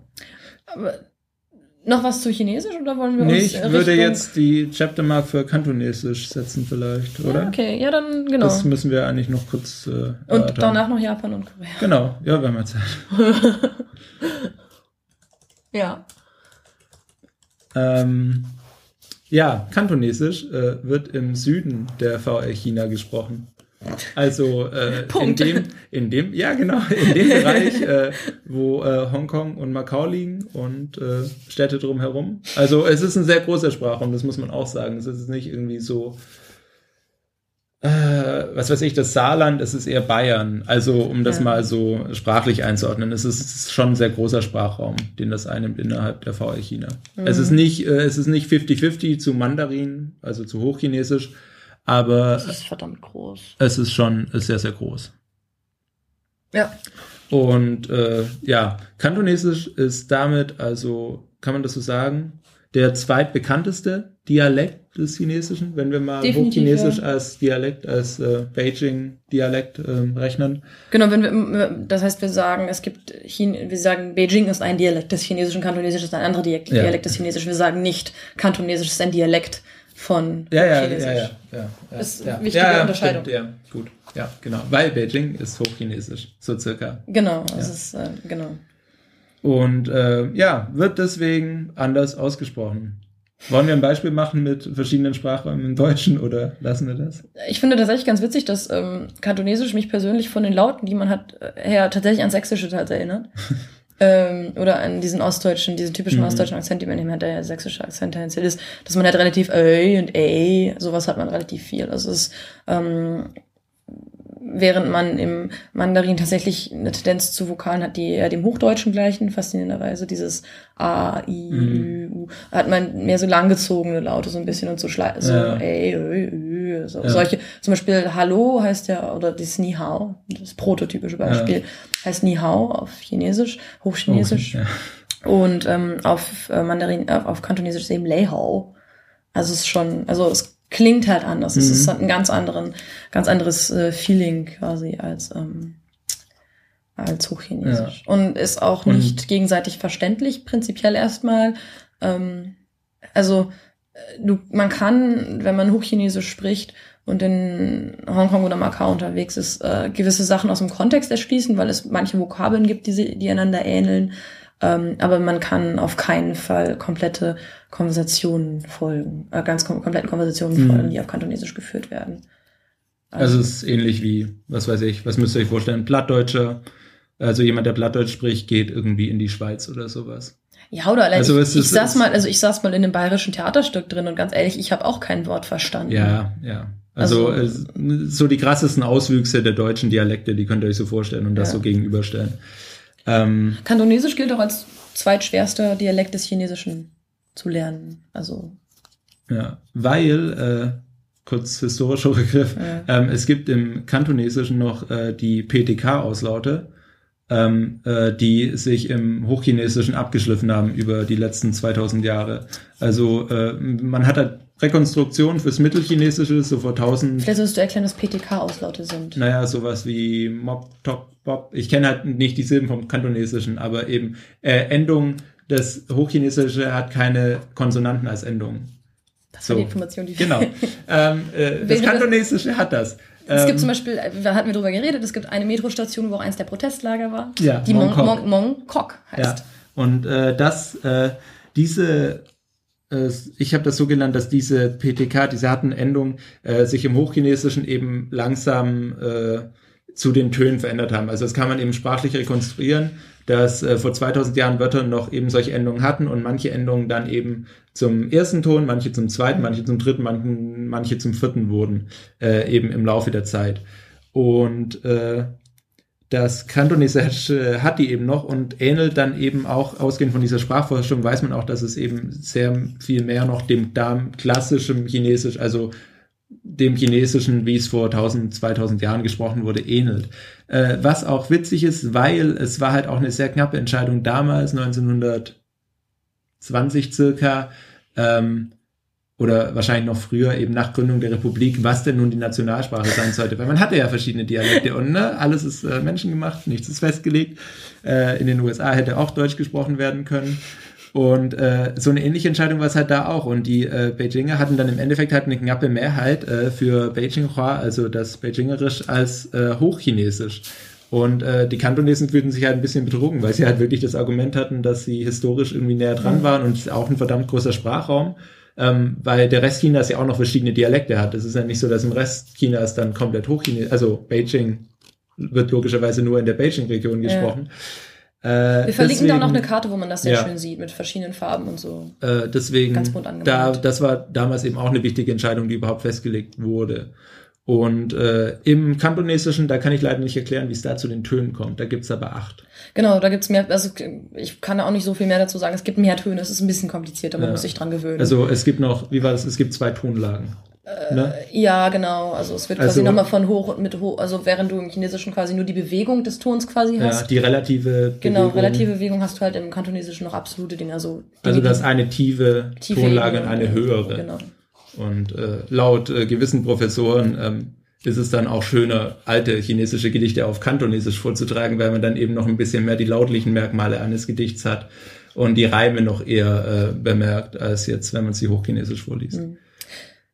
Tatsächlich hätte ich, wenn, hast du jetzt zu Kantonesisch noch was? Nee, oder? nicht direkt. Ich kenne mich damit ja nicht so Genau, was ich nämlich noch hatte, also ich habe auch zwischendurch mal äh, sehr, sehr kurz minimal angefangen, Kantonesisch zu lernen. Das war alles sehr unstrukturiert und mit anderen, einfach nur mit ein paar Kommilitonen, die eben aus Hongkong kommen. Ähm, was eben ganz spannend ist zu sehen, ist, dass Wald eben gerade Kantonesisch an diesem klassischen Chinesisch quasi näher dran ist. Ähm, ich habe ja auch in der Vergangenheit Japanisch gelernt. Ähm, und Kantonesisch ist, wirkt so ein bisschen für mich wie die fehlende Brücke, so, die man eben zwischen Japanisch und Chinesisch hat. Weil es wird ja immer gesagt, ja, Chinesisch hat das Japanische auch beeinflusst und es gibt mhm. ja diese ähm, Übergriffe, auf die wir gleich auch zu sprechen kommen, also diese Sachen, die ja drüber gegangen sind. Und es gibt auch bei japanischen Zeichen eine chinesische, in Anführungszeichen, Aussprache verschiedener Zeichen, die aber oft mit dem, was ich dann im Chinesischen gelernt habe, wenig zu tun hatte. Und das Spannende war, dass man dann eben das Gefühl hatte, dass diese Zwischenstufe bei vielen mhm. Wörtern, mhm. diese Zwischenstufe, die eben fehlte, also wenn das Japanische mit dem Chinesischen überhaupt nichts zu tun hatte oder nur extrem vage was damit zu tun hat, dann hatte man das Gefühl, dass die Zwischenstufe sich im Kantonesischen findet, die mhm. oft dann so ein bisschen so ein Zwischending ist zwischen beiden. Also ich habe halt echt nicht viel gelernt, sehr, sehr simple Vokabeln, aber dadurch, dass es eben alles sehr simple Vokabeln waren, was größtenteils Wörter, die ich sowohl im Japanischen als auch im Chinesischen schon kannte. So dass man dann merkt, wie, es ist tatsächlich sehr spannend, weil das so ein Fluss ist quasi. Und das mhm. ist so ein bisschen wie, für mich war es so ein totales Aha-Erlebnis, weil das dieses, es ist so, als ob man diesen, auf einmal diesen Missing Link findet, mhm. den man zwischen diesen beiden Sprachen hat. Das fand ich äh, sehr, sehr spannend. Ja. Wir müssen hier dann jetzt auch noch kurz darauf eingehen, dass Kantonesisch und Hochchinesisch als Dialekte derselben Sprache, wenn man es so haben will, dieselben Schriftzeichen benutzen. Ja. In ähnlichen, aber nicht immer ähnlichen Bedeutungen. Also das ist überhaupt schwierig mit den Schriftzeichen. Ähm, müssen wir, ja, wir müssen ausholen. Ähm, ein Schriftzeichen, ja, ne, ganz kurz, äh, ein Schriftzeichen äh, hat immer eine Aussprache, also eine Silbe. Ein Schriftzeichen ist eine Silbe und eine Bedeutung. Ein Schriftzeichen ist kein Wort, nicht unbedingt. Ja, die meisten Wörter im modernen Chinesisch, und ich gehe davon aus, auch im Kantonesischen, sind äh, zweisilbig. Ja. Das heißt, Natürlich sind diese Wörter dann im Chinesischen und Kantonesischen verschieden. Wenn ich jetzt aber ein Schriftzeichen habe, gehe ich davon aus, dass das meistens dieselbe grundlegende Bedeutung hat. Nur die Zusammensetzung von äh, zwei oder drei Schriftzeichen in einem Wort äh, sind dann verschieden. Und was wir vorhin auch nicht gesagt haben, Kurzzeichen werden eben in der Volksrepublik China verwendet und in Singapur. In Singapur auch? Ich glaube. Äh, Schau mal schnell nach. Und Langzeichen werden verwendet in Hongkong und auf Taiwan. Und die gibt's eben beide noch. Ähm, die sollte man nicht durcheinander bringen, weil das äh, gehört sich quasi einfach nicht. Aber ähm, ja, die sind eben so da und die die sind auch gleich. Also wenn ich jetzt einen Text auf Kurzzeichen lese, ist das für mich, also auf Hochchinesisch ist das für mich dasselbe, wenn ich den auf Langzeichen lese. Die Langzeichen sind natürlich schwieriger zu identifizieren ähm, und ich kenne inzwischen auch mehr Kurzzeichen, aber das ist im Endeffekt das Gleiche. Die unterscheiden sich halt wirklich nur durch die Schreibform im Endeffekt und haben mit dem, mit der Sprache, also mit dem Kantonesischen und Hochchinesischen sonst nichts zu tun. Ich kann auch Hochchinesisch in Langzeichen schreiben, wie eben auf Taiwan mhm. oder in Kurzzeichen, wie auf, in der Volksrepublik China. Oder genau. ich kann die Langzeichen verwenden, um Kantonesisch in Hongkong zu schreiben. Und tatsächlich werden in Singapur äh, vereinfachte Zeichen benutzt. Okay. Sagt zumindest Wikipedia. Wollen wir dann ähm, mit, mit China abschließen? Mit der Grundlage können wir jetzt, glaube ich, nach äh, Korea und Japan gehen. Hat lange genug gedauert. Okay, dann da definitiv eine Chaptermark. Ähm, ja. Genau, wollen wir ähm, also wir können mal, okay, wir können erstmal die Grundlage legen, was die Situation ist in Korea und Japan und dann über die Verbindung zwischen den beiden Sprachen sprechen. Weil wir auch, ja. das kam mal äh, in der Vergangenheit, wie schon erwähnt, die Hörerfrage, ob man denn mal einen ähm, Podcast dazu machen könnte, wie sehr die Sprachen denn tatsächlich miteinander mhm. verwandt sind, als Sprachen an sich. Ähm, und da sind tatsächlich, also, obwohl es da sehr viele umstrittene Sachen gibt, muss man hier mal ganz klar sagen, Chinesisch hat von der Sprache an sich erstmal fast nichts mit Koreanisch und Japanisch zu. Das sind unterschiedliche, komplett unterschiedliche Sprachen, die komplett unterschiedlichen Sprachgruppen angehören. Also es ist mir tatsächlich schon mal vorgekommen, dass Leute meinten, naja, wenn du Japanisch kannst, mhm. das hat dir mhm. bestimmt voll geholfen, Chinesisch zu lernen. Es hat halt, nur weil es asiatische Sprachen sind, hat das nichts miteinander zu tun. Also es tatsächlich sind zwei unterschiedliche Sprachgruppen, die sich ähm, zwar in geografischer Nähe zueinander entwickelt und deswegen halt auch so ein bisschen beeinflusst haben, aber die nicht wirklich äh, irgendwie groß was miteinander zu tun haben. Also es ist sie haben sich halt beeinflusst, ja. aber keine Ahnung, die romanischen, germanischen Sprachen haben sich beeinflusst. Ja, ja. Also es ist Chinesisch, Chinesisch und Chinesisch und äh, Japanisch sind und Koreanisch sind weit auseinander als Chin ja, also Germanisch und romanische Ja, ja, also ihr dürft euch das nicht so vorstellen wie äh, die Nähe von Spanisch, Französisch, Englisch. Auf keinen Fall, nein. Sondern es ist Nicht halt, mal die Nähe von Deutsch und Englisch. Ja, ja, es ist einfach sehr viel weiter zurückgehend und ähm, ja. Genau. Also Chinesisch ist ja auch eigentlich eine, was für eine Sprache, ich vergesse es immer, Wasserplom. Indogermanisch. Indogermanisch, das, das geht ja damit über Indien und so. Also die. Chinesisch die, ist eine indogermanische Sprache?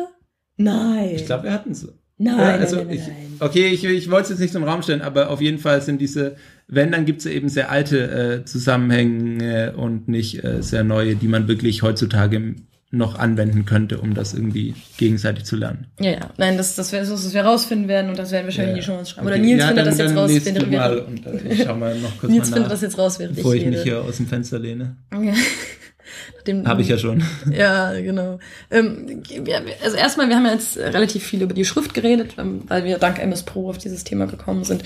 Das heißt, wir können ja mit, jetzt mit Japan und ähm, Korea auch mal mit der Schrift anfangen. Ähm, Korea liegt ja auf einer Landzunge ähm, auf dem gleichen Kontinent wie China. Das heißt, dass es da Handelsbeziehungen gibt und kulturelle Beziehungen ist sehr plausibel und es hat auch Sinn gemacht. Die gab es eben. Ähm, und die Koreaner hatten eben ihre eigene Sprache, die mit der chinesischen Sprache nichts zu tun hatte, hatten aber kein Schriftsystem und haben deswegen, ich weiß tatsächlich auch nicht wann, weil Korea das Land ist, mit dem ich mich am allerwenigsten auskenne, ähm, haben dann aber irgendwann ähm, angefangen, chinesische Zeichen zu benutzen, um ihre Sprache zu schreiben. Das Problem ist, dass es halt eine Schrift war, die mit ihrer Sprache überhaupt nichts zu tun hatte.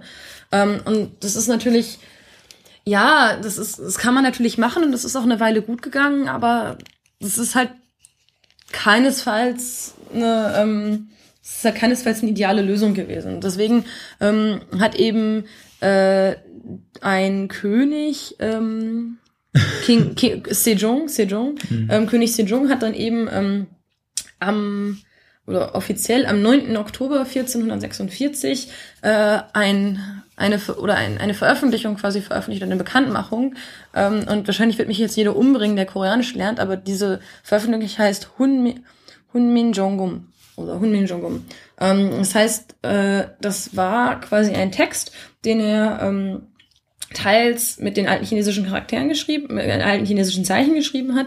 Und im Endeffekt hat er eben gesagt, naja, ähm, die chinesischen Zeichen haben mit unserer Sprache nichts zu tun, deswegen ist es nicht sinnvoll, diese Zeichen zum Transkribieren unserer Sprache zu benutzen. Deswegen gebe ich dem, deswegen gebe ich dem Volk 28 Zeichen oder 28 äh, Teilzeichen oder Buchstaben, mit denen wir eben unsere Sprache schreiben können, weil diese 28 Buchstaben wirklich auf unsere Sprache zugeschnitten sind.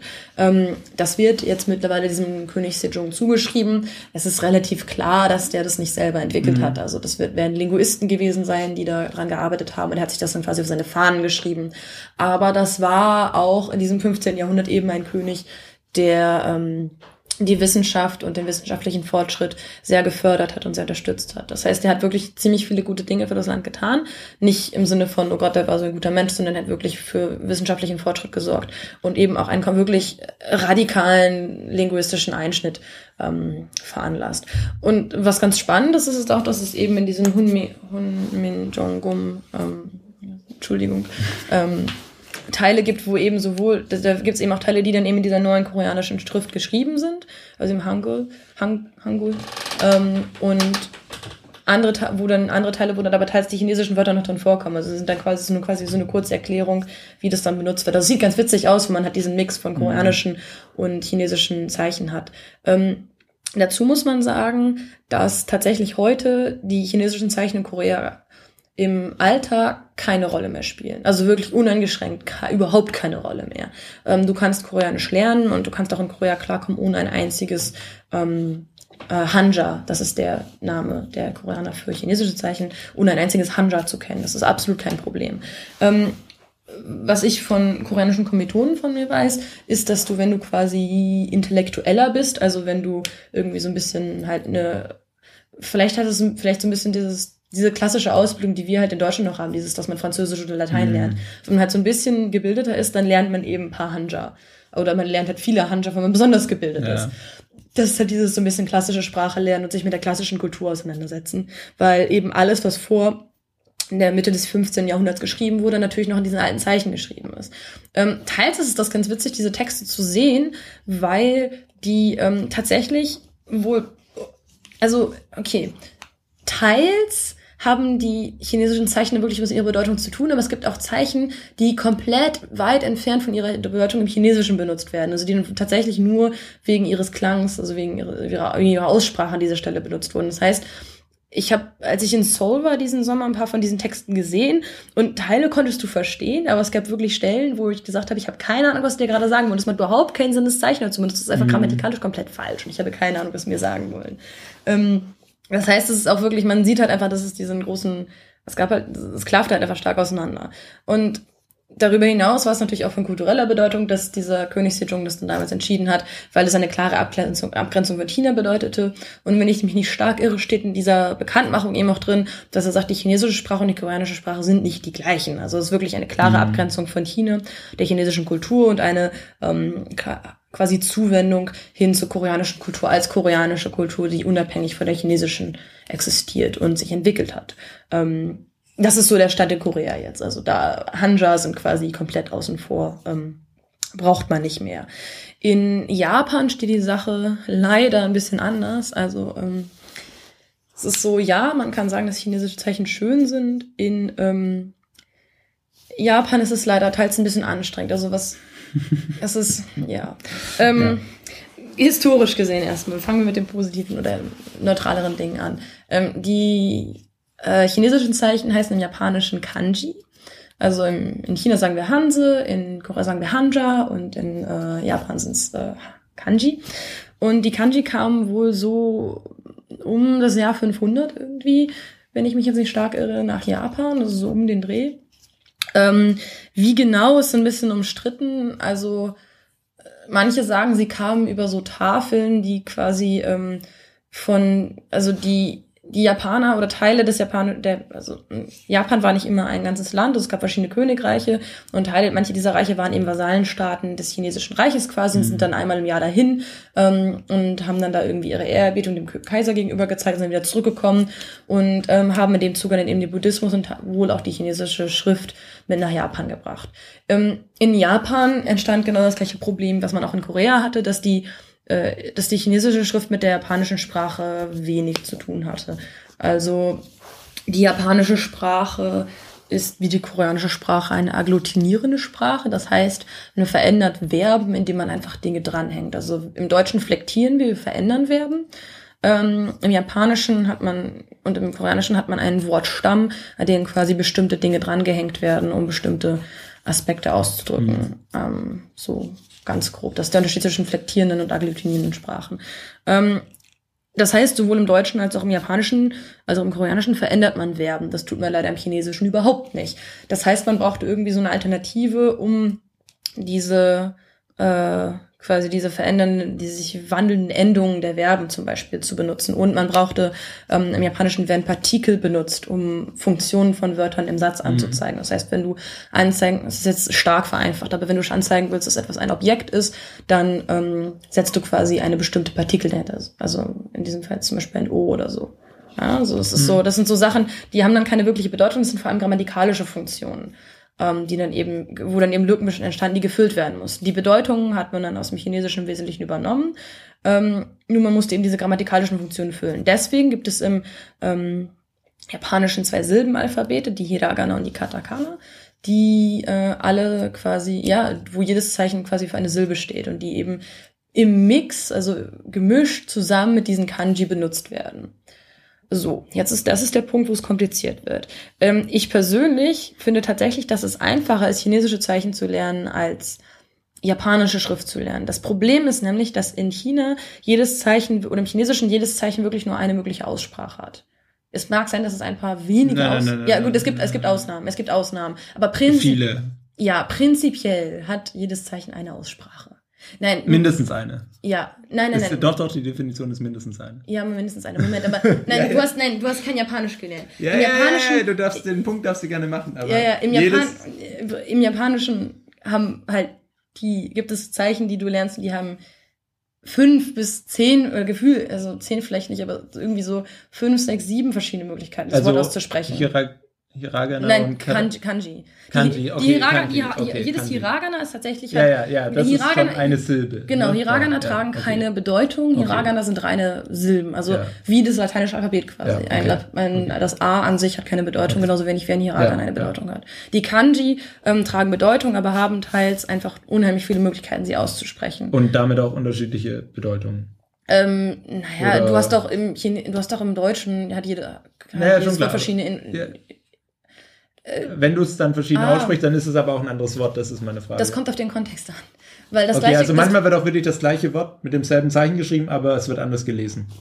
Mm, dann heißt es tendenziell was anderes doch. Dann heißt es dann heißt schon was, was anderes. Ja. Wenn ich das ein Zeichen habe und ja. das an einmal A und einmal B lese, dann sind das auch zwei verschiedene Wörter. A ist nicht das gleiche Wort wie B. Genau, aber oft nicht ist es dann auch in einem anderen Kontext. Also du hast zum Beispiel Wörter, mhm. die du zu, oder hast zum Beispiel Zeichen, also Kanji, die du zum Beispiel teils als Nomen siehst ähm, und dann teils als Teil eines Verbes mhm. an anderer Stelle. Und da haben eben dann, da hat die Aussprache dann auch tatsächlich nichts miteinander zu tun. Die Bedeutung kann grob ähm, mhm. verwandt sein. Ja, so. Ja. Das ist so, und deswegen finde ich persönlich ist wirklich kom tatsächlich komplizierter, weil das Ding ist, im, Japan im Chinesischen ähm, natürlich kann es, ja, also natürlich gibt es auch im chinesischen Zeichen die verschiedenen Möglichkeiten ausgesprochen zu werden. Prinzipiell ist es aber erstmal meistens nur eine.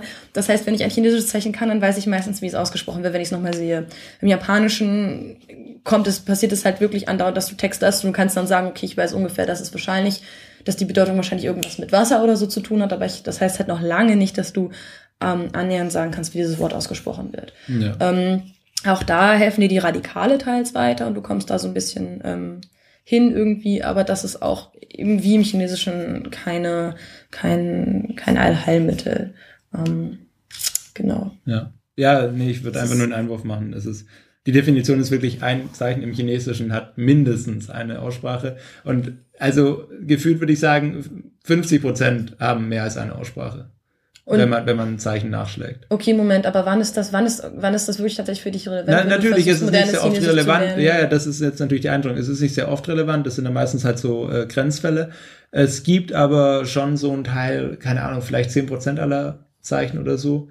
Ähm, also ist jetzt so eine Hausnummer. Also ein signifikanter Betrag, aber nicht wirklich viel. Mir fällt ein Zeichen ähm, ein, bei dem es relevant du, ist. Nein, nein, du hast halt, du hast bei vielen hast du halt auch äh, einfach nur Tonveränderungen. Du hast ja, bei vielen, du hast bei vielen dieselbe Silbe, also dasselbe in Pinyin geschrieben, aber mit verschiedenen Tönen. Zwei verschiedenen und das eine ist ein Nomen und das eine ist ein Verb. Das hat man sehr oft. Zum mhm. Beispiel bei äh, True. Das ist das Nomen Ort, Platz und dann True ähm, für äh, sich irgendwo befinden. Also zum Beispiel, ja. das, das, hat man, das hat man schon sehr oft. Und äh, dass man wirklich dann auch richtig andere Aussprachen hat, das ist dann natürlich wirklich schon seltener. da fällt mir ein Wort an Lö und Liao. Ja, und dann Jö und Le, also Musik und Freude. Stimmt.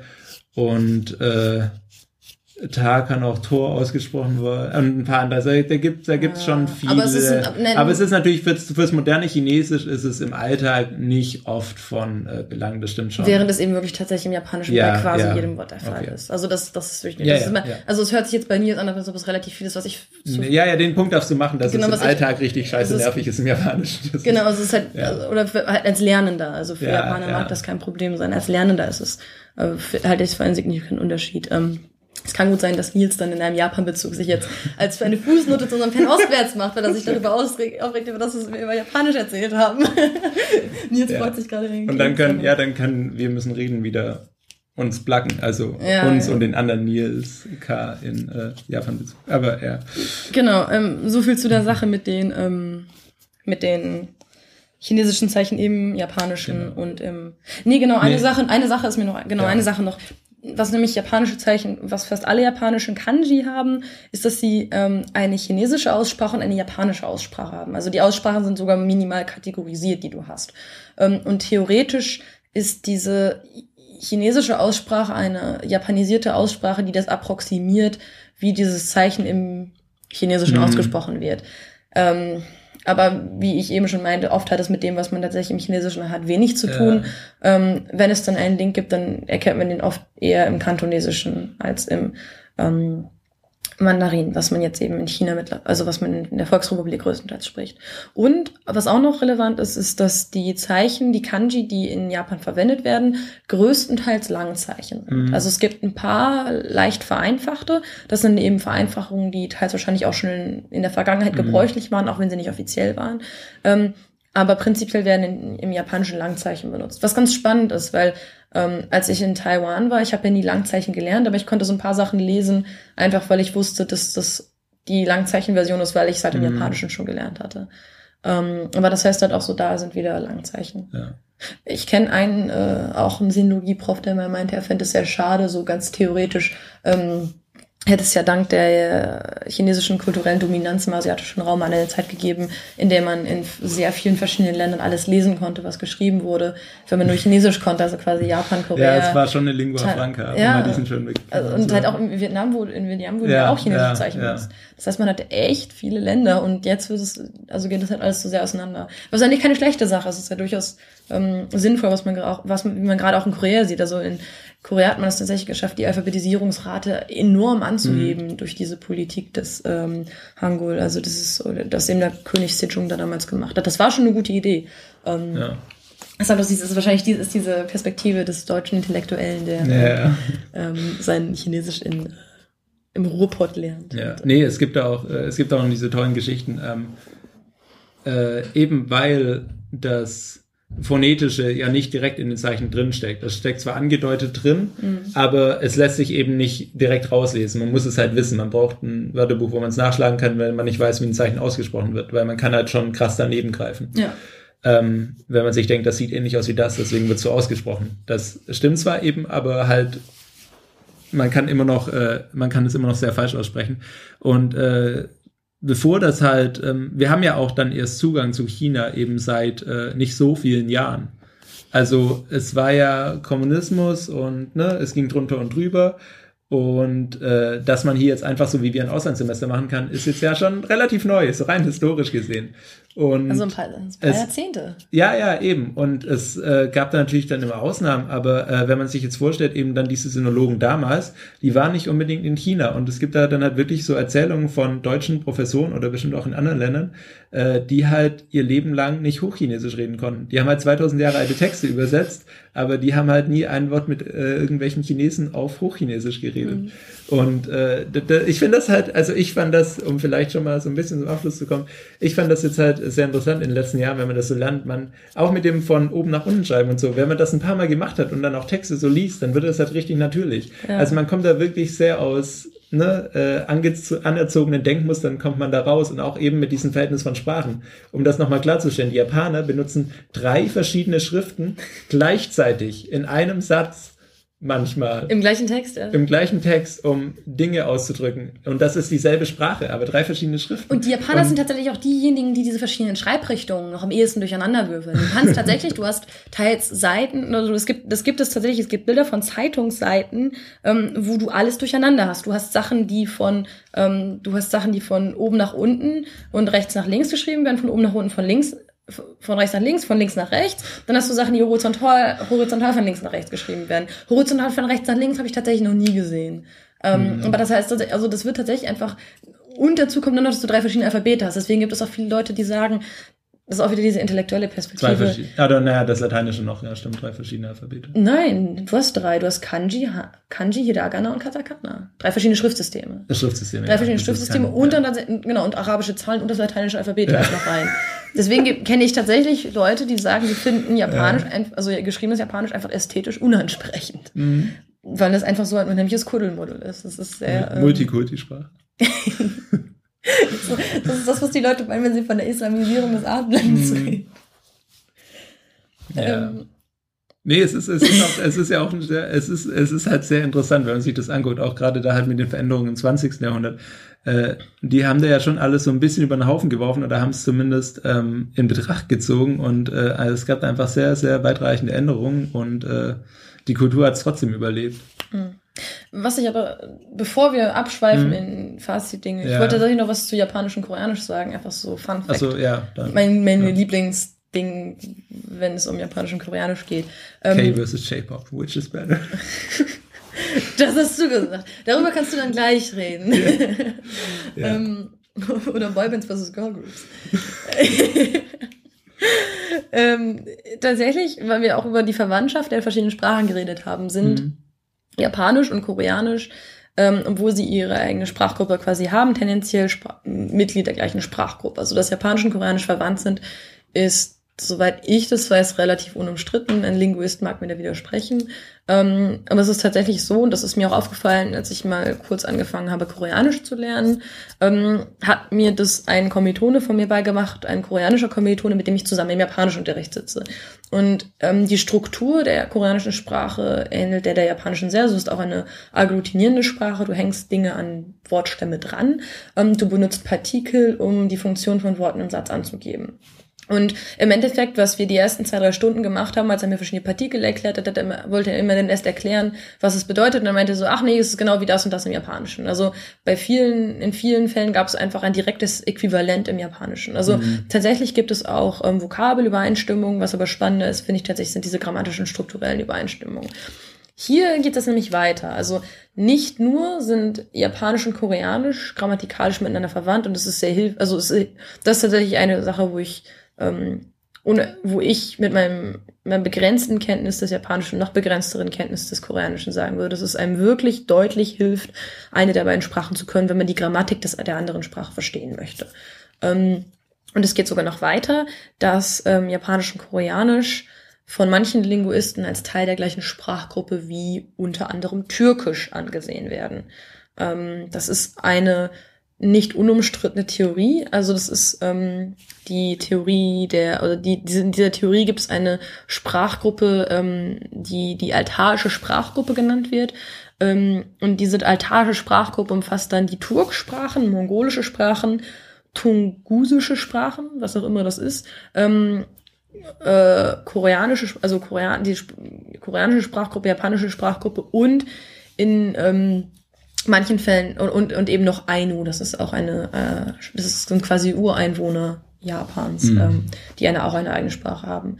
Denn zwei Satz Exkurs, die Japaner sind eventuell ethnisch gesehen eigentlich Koreaner oder Chinesen, die von der koreanischen Halbinsel kommen, aber das kann man natürlich in Japan heutzutage ja, nicht ja. sagen. Ähm, also rein genetisch ist das so sehr gut möglich, aber ähm, ja. Diese Sache mit der altarischen Sprachgruppe ist eben auch was, was ähm, äh, was umstritten ist. Also es gibt Leute, die sagen, nein, das kann man nicht in einer Gruppe zusammenfassen. Die eine ist es halt nicht gleich genug, andere sagen, naja doch. Und es gibt quasi so zwei Theorien innerhalb der Sprachgruppe, die sagen, warum das so ist. Die einen sagen, ähm, es ist tatsächlich, weil sich das alles auseinander entwickelt hat. Mhm. Die zum Beispiel sagen, was halt nicht unplausibel ist, ist, dass ähm, der Einfluss eben in erster Linie von den Mongolen kam, weil die Mongolen ja durchaus in Asien relativ gut und aktiv unterwegs waren ähm, und dass die dann eben teils ihre Sprache so weit verbreitet haben, dass sich dann daraus teils diese anderen Sprachen entwickelt haben ähm, und eben oder eben also auch schon bevor da Genghis Khan und so Dinge erobert ja. haben natürlich, weil eben Nomadenvölker für die ist es oft das funktioniert relativ gut mit dem Sprachverbreiten. Die andere Theorie ist, ähm, die dann eher so ein bisschen Richtung, naja, das ist ja nicht wirklich eine Sprachgruppe, geht, dass sie sagt, naja, einfach durch diese geografische Nähe haben sich die Sprachen einfach ähm, gegenseitig beeinflusst. Und das muss man halt auch sehen. Auf den ersten Blick sind Japan und Korea extrem weit entfernt von der Türkei.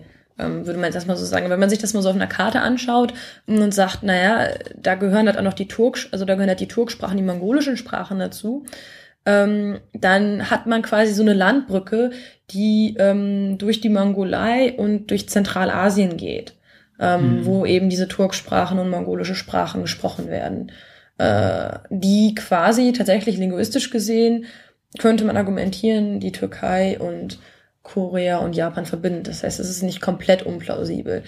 Das Ding ist, dass halt letztendlich so, das ist jetzt, das ist meine Laienperspektive, ähm, tatsächlich gibt es strukturelle, also soweit ich habe, soweit ich Türkisch gelernt habe, was nie sehr weit war, also es war auch sehr minimal, ähm, äh, gibt es durchaus über, also gibt es durchaus Ähnlichkeiten. Es ist, Türkisch ist auch eine agglutinierende Sprache. Türkisch benutzt teils auch Partikel, aber ähm, zum Beispiel Vokabel, vokabuläre Übereinstimmungen sind minimal, mhm. falls überhaupt vorhanden ist. Es ist dann eher so, es ist so ein bisschen aneinander dran. Es ist dann natürlich, die Leute sagen, na, naja, das ist halt, weil es halt sehr lange her ist und die Sprachen sich vor sehr, sehr langer Zeit auseinanderentwickelt haben. Das heißt, es kann natürlich gut sein, dass einfach, ähm, aber ja, so als Fun Fact, vielleicht sind Japanisch und ja. Türkisch eigentlich das gleiche so populärwissenschaftlich jetzt einmal, einmal populistisch ausgedrückt.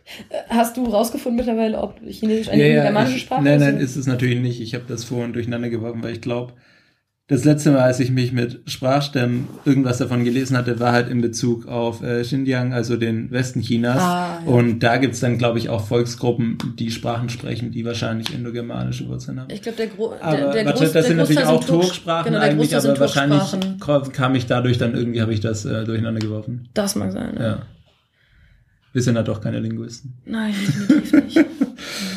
ist vielleicht auch besser so. Ja. Sonst würden wir euch, euch noch mit noch mehr Dingen Genau, das war jetzt, glaube ich, schon äh, trocken und sprachlich genug. ähm, was, ja, also. So total ähm, festlich und so. Ich hoffe, ihr habt das. Ähm, ja. Ich hoffe, das ist ein schöner hoffe, Ausgleich für, die, für die ganzen Familie, für die ganze Feierlichkeit und die ganzen Gefühle, die ihr mit der genau. Familie dann habt jetzt zu Weihnachten. Ähm, ja, ja, ich hoffe, wir konnten ein äh, paar Vorurteile beseitigen oder Dinge richtigstellen. Ähm, ist ja auch ganz gut. Also ich äh, wir machen zwar Witze drüber, aber ich, ich, ich will das niemandem vorwerfen, dass man da Dinge sagt oder mitkriegt und äh, auf keinen Fall, nein. Ähm, das irgendwie falsch aufweist. Wir wollen das hier einfach nur richtig stellen und ähm, wir haben es ja auch mehrere Jahre uns jetzt damit beschäftigt und Dafür haben wir sonst wissen wir das auch nicht. Ja, genau. genau. Und wir waren ja vorher auch nicht besser, das muss man natürlich genau. sagen. Von daher, ähm, genau. Man weiß einfach nicht viel drüber, es wird auch nicht in der Schule viel drüber geredet, was ich immer noch sehr schade ja. finde. Und wer sich dafür interessiert, kann ja dann Fernostwärts hören. Genau. Oder Dinge studieren. Ja, gut, das mit der ja. Uni. Nee, also ich kann, ich kann das wirklich nur empfehlen. Also äh, ich, ich fand das selber sehr bereichernd. Also nicht mal, nicht mal den Inhalt dann, natürlich auch, aber äh, allein schon eben die Form, allein schon die Sprache, allein schon sich in so ein anderes Schriftsystem, in andere mhm. Sprachsysteme reinzudenken, die halt nichts, keine lateinischen Wurzeln haben, äh, ist ziemlich großartig. Definitiv, ja. Wobei ich das halt auch schon allein bei Türkisch total spannend fand, dass obwohl es halt die, die Schrift, das Alphabet fast das gleiche ist, was wir auch mhm. nutzen, einfach von der Sprache. Ich habe halt, ich hatte halt Chinesisch und Japanisch gelernt, die halt eine komplett andere Schrift hatten und an komplett andere Sprachen waren. Da habe ich halt so europäische Sprachen gelernt, die dann irgendwie so immer noch so ein bisschen was mit Deutsch zu tun haben. Und bei Türkisch hast du halt echt das Gefühl, dass es halt zwar sehr ähnliche Schrift ist, aber halt einfach als Sprache so weit von dem entfernt ist, was du halt quasi kennst, dass du quasi keine Links mehr ziehen kannst. Und das ist, fand ich auch schon sehr spannend. Mhm. Das ist auch was wieder, Türkisch war wieder was komplett Neues und von der Philosophie her, von den Sprachphilosophie her, die du hast, unterscheidet sich nochmal so fundamental von allem anderen, was ich vorher gelernt hatte, was ich auch, was ich auch dann sehr, sehr spannend fand. Ja. Genau wir, ähm, ihr habt gelernt, es gibt Zusammenhänge, aber vielleicht nicht so stark, wie man denkt. Chinesisch hat eine Grammatik, chinesische Zeichen sind keine Bilder. chinesische Zeichen sind keine Bilder. Man sollte sie vielleicht auch nicht unbedingt als Bilder lernen. Also, äh, ja, es ist eine Schrift und Punktausschluss. Genau. Und geplaute wieder. Und als nächstes, also als nächstes machen wir, glaube ich, nicht direkt wieder sowas, aber ähm, wir müssten dann schon mal noch so ein eine Religionsserie machen, ne, wahrscheinlich. Das wäre das nächste große Vorurteil, oder? Vielleicht, ja. Aber ich bin immer noch dafür, dass wir dieses die, die, die Folge machen, wo wir uns mit Bier und Pizza irgendwo hinsetzen. Ja, ja, ja, das, das meine ich ja. Wir machen das nicht als nächstes nochmal so was äh, Trockenes, ähm, Abstraktes, aber ich glaube, über Religionen in Asien müssen wir noch mal reden. Genau, wir sollten über Religion reden. Ähm, also kurz, dass wir so ein bisschen, was, was haben wir noch? Wir haben Kulturrevolution, ähm, geschichtlich irgendwie noch die Einigung der drei Reiche. Mhm.